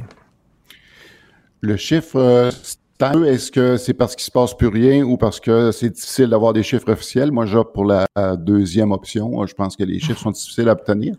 Mais euh, Aaron Human, Human Rights publie cette semaine 469 victimes donc, c'est 11 de plus que la semaine passée. Puis présentement, il y a 39 personnes qui sont à risque de condamnation à mort. Euh, condamnation à mort. il faut. Euh, qui attendent leur tour. Puis, puis la raison, la raison pour ça, c'est parce que c'est, c'est considéré ce qu'ils font, c'est considéré comme de la haine contre Dieu. C'est que ça, ça, ça, requiert la mort. Ça montre jusqu'à quel point la religion peut être aussi euh, extrêmement dangereuse. Hein? Hitchens, euh, Christopher Hitchens, qu'on aime, toi et moi, disait que ça empoisonne tout, la religion. Et euh, les condamnations à, mort, là, on se souvient, là, ils les pendent avec des grues là, en public, ces gens-là. Puis l'erreur qu'ils risquent de commettre, Richard, faut se souvenir, moi, je pense que ça commence à ressembler aux erreurs que les Anglais avaient fait avec les Irlandais lors de la le, du premier soulèvement, la première révolution euh, en 1916. Ceux qui avaient tenté de faire un coup d'État pour renverser justement le gouvernement euh, loyaliste en, Irlande, les, euh, ces, gens-là qui étaient à la tête du mouvement avaient été, avaient été justement exécutés. Ce qui avait fait en sorte que ceux qui étaient comme tièdes face à la cause irlandaise sont devenus comme partie prenante. C'est ce qui a amené après ça l'indépendance de, de l'Irlande. Hmm. Fait que moi, je crois que justement, s'ils persistent à vouloir faire des condamnations à mort, le régime iranien risque de se tirer dans le pied comme les Anglais l'avaient fait à l'époque avec les Irlandais. Tout à fait. Il faut Parce se vont justement aller chercher euh, on, a vu, on a vu hier Zelensky à la Maison Blanche. On était très contents, mais il faut se rappeler qu'il y a un autre peuple aussi qui euh, lutte euh, pour sa liberté, et ce sont les Iraniens et les Iraniennes. Et il faut en parler. Euh, écoute, autre sujet, tu me fais sourire. Tu dis qu'il y a une énorme similitude entre croire en Dieu et croire au Père Noël. ouais, ben je trouvais que le timing était bon. Ben primo, c'est notre euh, dernière rencontre cette saison c'est Noël, donc je pense que le, timing était parfait. D'ailleurs, on va faire un petit exercice ensemble, Richard. On va voir, on, va tirer une conclusion au, bout de la ligne, là, mais je vais te faire 15 énoncés et on va voir si ça fit dans, dans, dans, les deux cas. Ça fait que le premier que je pourrais te faire, c'est que bon, premier énoncé, il tient une liste de qui était méchant ou gentil. c'est vrai. Dieu fait ça. aux deux. Dieu fait ça parce qu'à la fin, quand tu meurs au paradis, il te fait ton procès. Là. Euh, il va te dire est-ce que tu vas en enfer ou est-ce que tu vas au paradis? Donc, comme le Père Noël. et on va y revenir. D'ailleurs, ben, ça, ça, se joint aussi avec le prochain énoncé. C'est tout et voit tout. Ça, ah. d'ailleurs, c'est bon, ça, c'est clair. On dit toujours que Dieu est omniscient, ben sait tout et qui voit tout, c'est tout ce que tu fais. Et euh, dans la chanson euh, Santa Claus is coming to town, c'est d'ailleurs très, très, très clairement décrit que Dieu euh, tient une liste de qui était gentil, pas gentil. donc, je pense, ça, ça s'équivaut. On a, on frappe deux en deux, Richard. Troisième. Là, on parlait de troisième, récompense le bien et punit le mal. Là, ici, il y a des peut-être, ben, écoute, il y a quand même des petites nuances. Dans le cas du Père Noël, quand il punit le mal, il va se contenter de mettre un morceau de charbon dans le bas de la personne qui n'a pas été gentille. Ah oui, c'est ça qu'il faisait. Oui, c'est ça qu'il fait, oui. Par contre, pour Dieu, lui, euh, c'est un petit peu plus euh, extrémiste. Lui, le charbon, il prend tout au complet, il met le feu dedans, puis il crisse les méchants dans le feu. fait que disons que je pense qu'ici, même s'il y a des similitudes, je pense que Dieu, on peut le considérer comme un peu plus cruel. Cinquième. Euh, ah, une grande barbe blanche. Ah. Là encore là, ici on fait référence au Dieu abrahamique qui est décrit dans, la, Torah, euh, la Bible euh, et, le Coran. C'est que si on regarde euh, l'iconographie traditionnelle, effectivement, des images de Dieu, quand, quand, on regarde strictement le Dieu de, de, de Michel-Ange au plafond de la chapelle Sixtine, il est représenté qu'une grande barbe blanche. Puis quand on regarde le, Père Noël de Coke, ben c'est la même chose. Sixième. Numéro 6. Endoctriner aux enfants par les parents. Vo- voilà, c'est c'est pareil. C'est pareil. On fait croire Fait que, à nos enfants que le Père Noël existe. Exactement. Exactement. Puis on fait croire aussi que Dieu existe. OK. Numéro 7. Généralement cru par des personnes immatures. Oh. Ça, je pense que c'est. Oh! Là, ici, il y a des gens qui vont se sentir euh, offensés, mais en tout cas, je pense qu'ils feront peut-être leur bilan après avoir. Après qu'on ait terminé justement notre vue des 15 énoncés. Huitième. On est rendu à quoi? Numéro huitième. Il existe des chants à son sujet. Effectivement, quand tu ben vas à oui. la messe ou même quand tu vas dans n'importe quelle église protestante aux États-Unis, ça chante en maudit. Neuvième. Là, on est bombardé de chants de, de Noël de ce temps-ci. Ne retourne jamais les appels.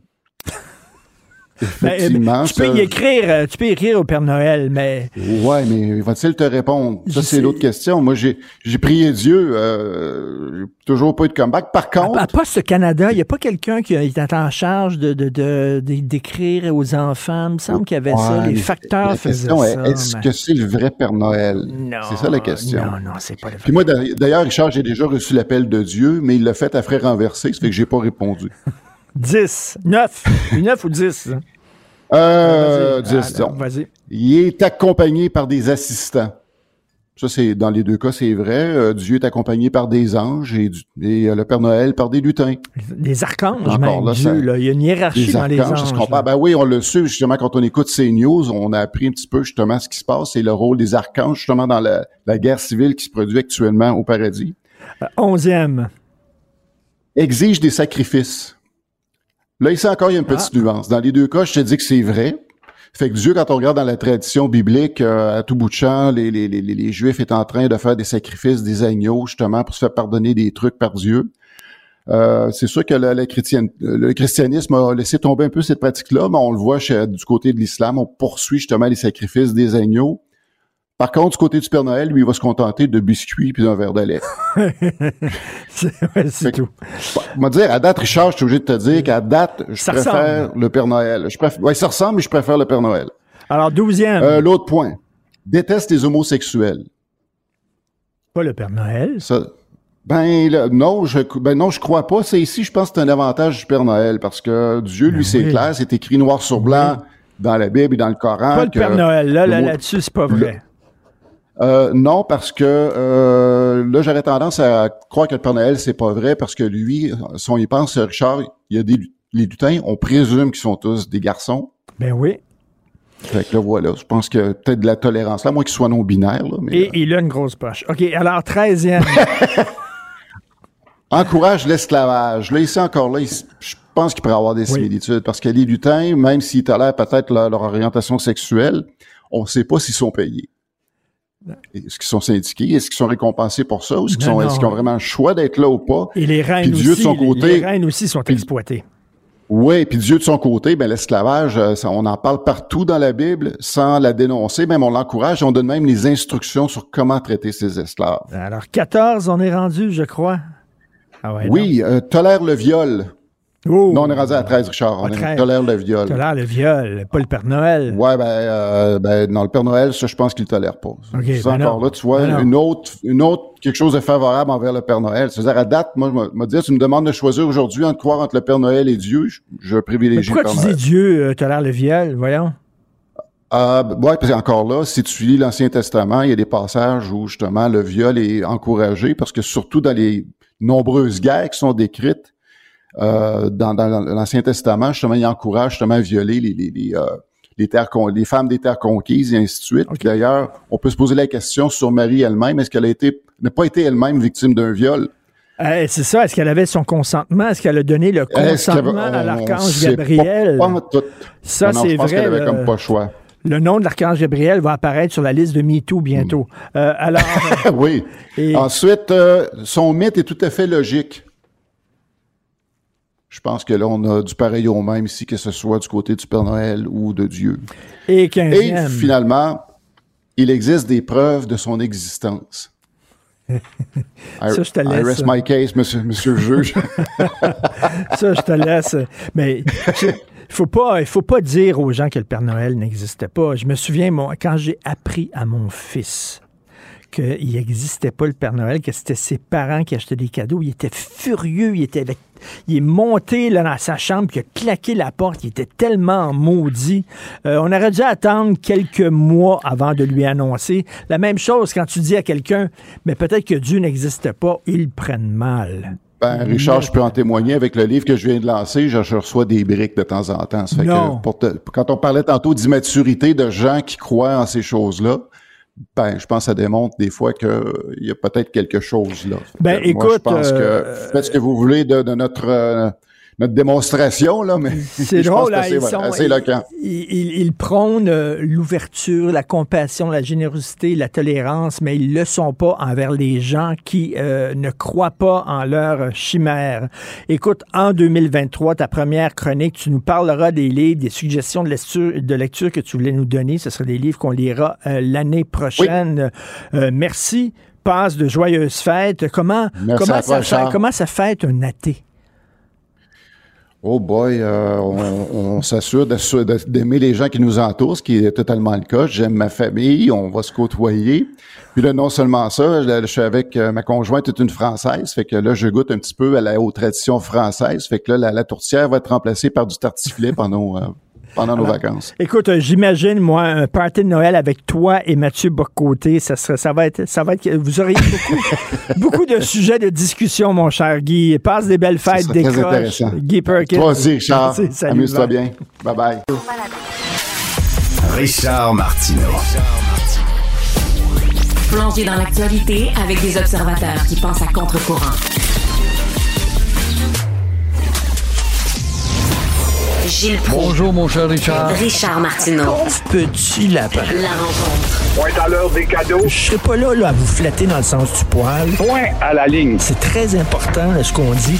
La rencontre pro martineau Gilles est allé partout. Il a voyagé à travers le monde. Il est allé même en Corée du Nord. Ça a l'air qu'il est même allé, et ça, c'est loin en vierge, Saint-Cyril de Wendover. Il est allé là. Alors, Gilles, vous qui avez voyagé partout, parlez-moi de vos Noëls à travers le monde.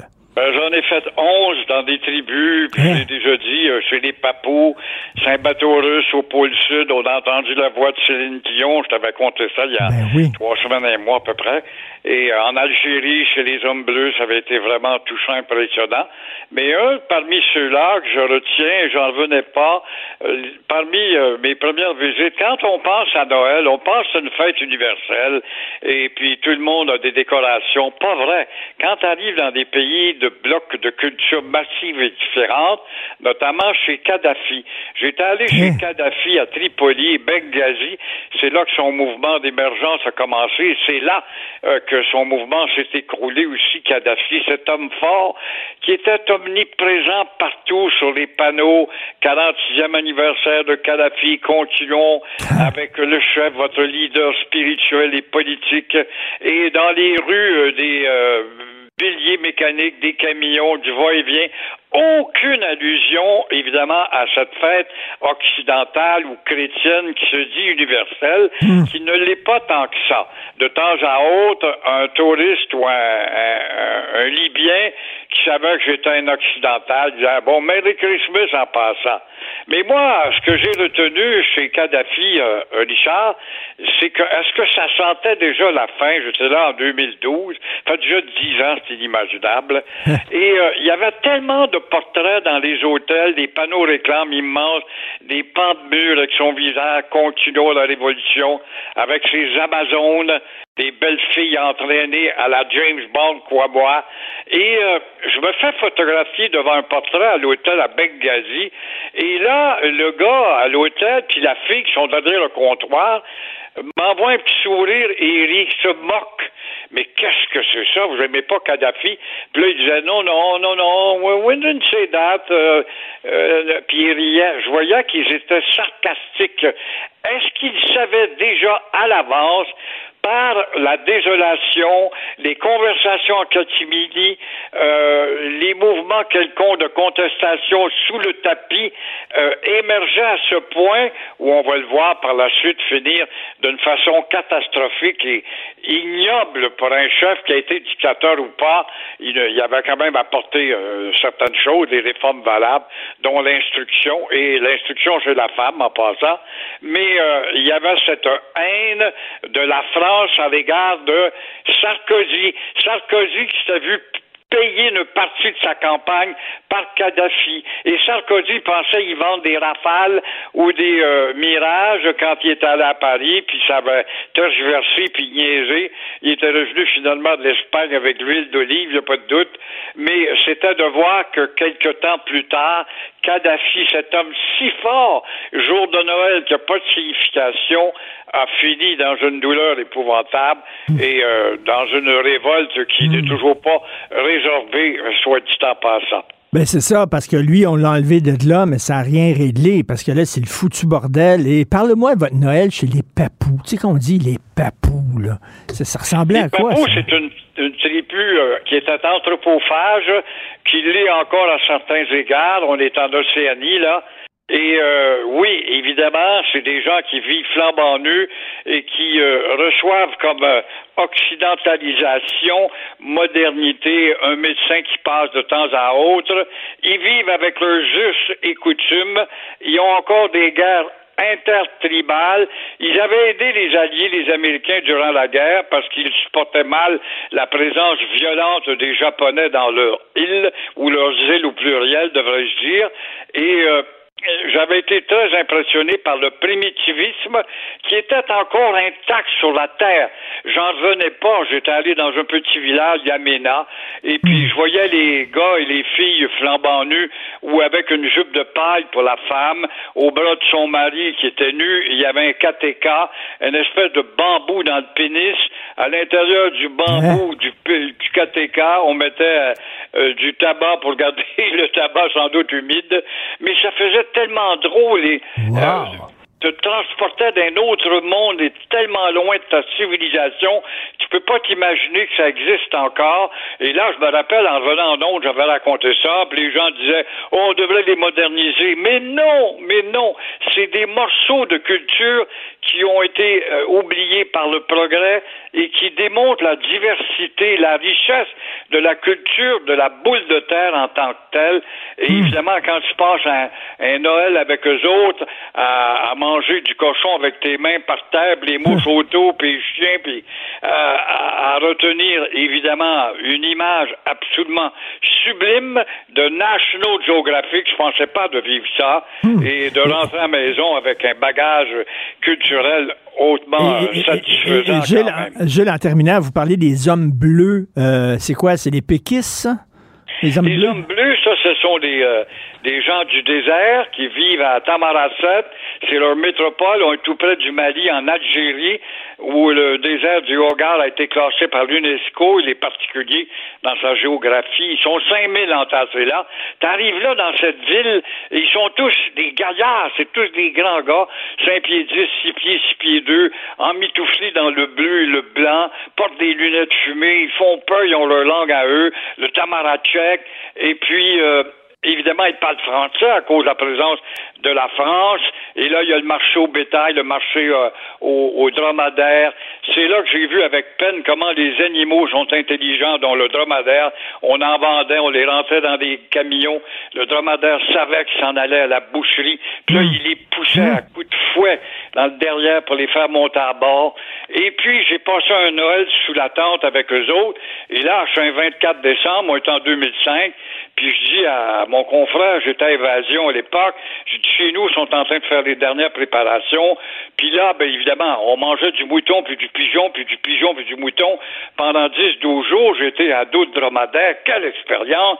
Et puis, euh, vers euh, 8 h 9 h le repas euh, est terminé. On, on regarde la voûte céleste dans le désert, l'illumination du désert par les étoiles, la multitude. C'est vraiment, ça t'interpelle sur ta place dans l'univers.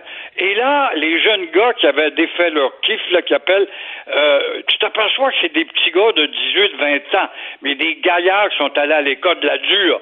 Et là, ils ont pris une vieille guitare, puis par respect pour nous autres, ils savaient pas si on était pratiquants ou pas, ils se sont mis à chanter en tamarachek aux Saintes Nuits. Hein? Alors voilà un Noël que je ne peux pas oublier. Ben, je dois voyons donc, hein. Gilles, Gilles, dire qu'il y a des gens, hein, qui disent, ah, Gilles Proux, il est fermé puis il est intolérant. Voyons donc, s'il n'y a pas quelqu'un de plus curieux que vous, de plus ouvert que vous, comme quoi il y a des gens qui sont niaiseux. Merci beaucoup, Gilles. Passez un super bon niaiseux ce matin et les conséquences du woke, alors ça correspond bien. Ben là-dessus, mon cher euh, Richard, laisse-moi te souhaiter santé, ton Ben bonheur et peut-être un petit voyage, j'en doute pas, ça doit être en France et je t'en souhaite euh, une très bonne. Merci beaucoup, vous aussi. Merci, Gilles, d'être là. Au revoir. Ben, that's it. Euh, merci beaucoup à toute l'équipe. Euh, ils sont jeunes, ils sont drôles, ils sont beaux. C'est un privilège de les voir euh, tous les jours. J'aime venir au travail. Ils sont le fun. Florence, Sibelle, Marianne, Charlotte, André Sylvain, Louis-Antoine, Jean-Luc, Charlie, Jean-François, Tristan, Dominique. Merci beaucoup pour tout le monde. Passez un beau temps des fêtes avec vos amis, vos proches. Gâtez-vous, buvez trop, mangez trop, c'est ça la vie. Et on se reparle début janvier. Bye, merci d'écouter Cube Radio. Cube Radio.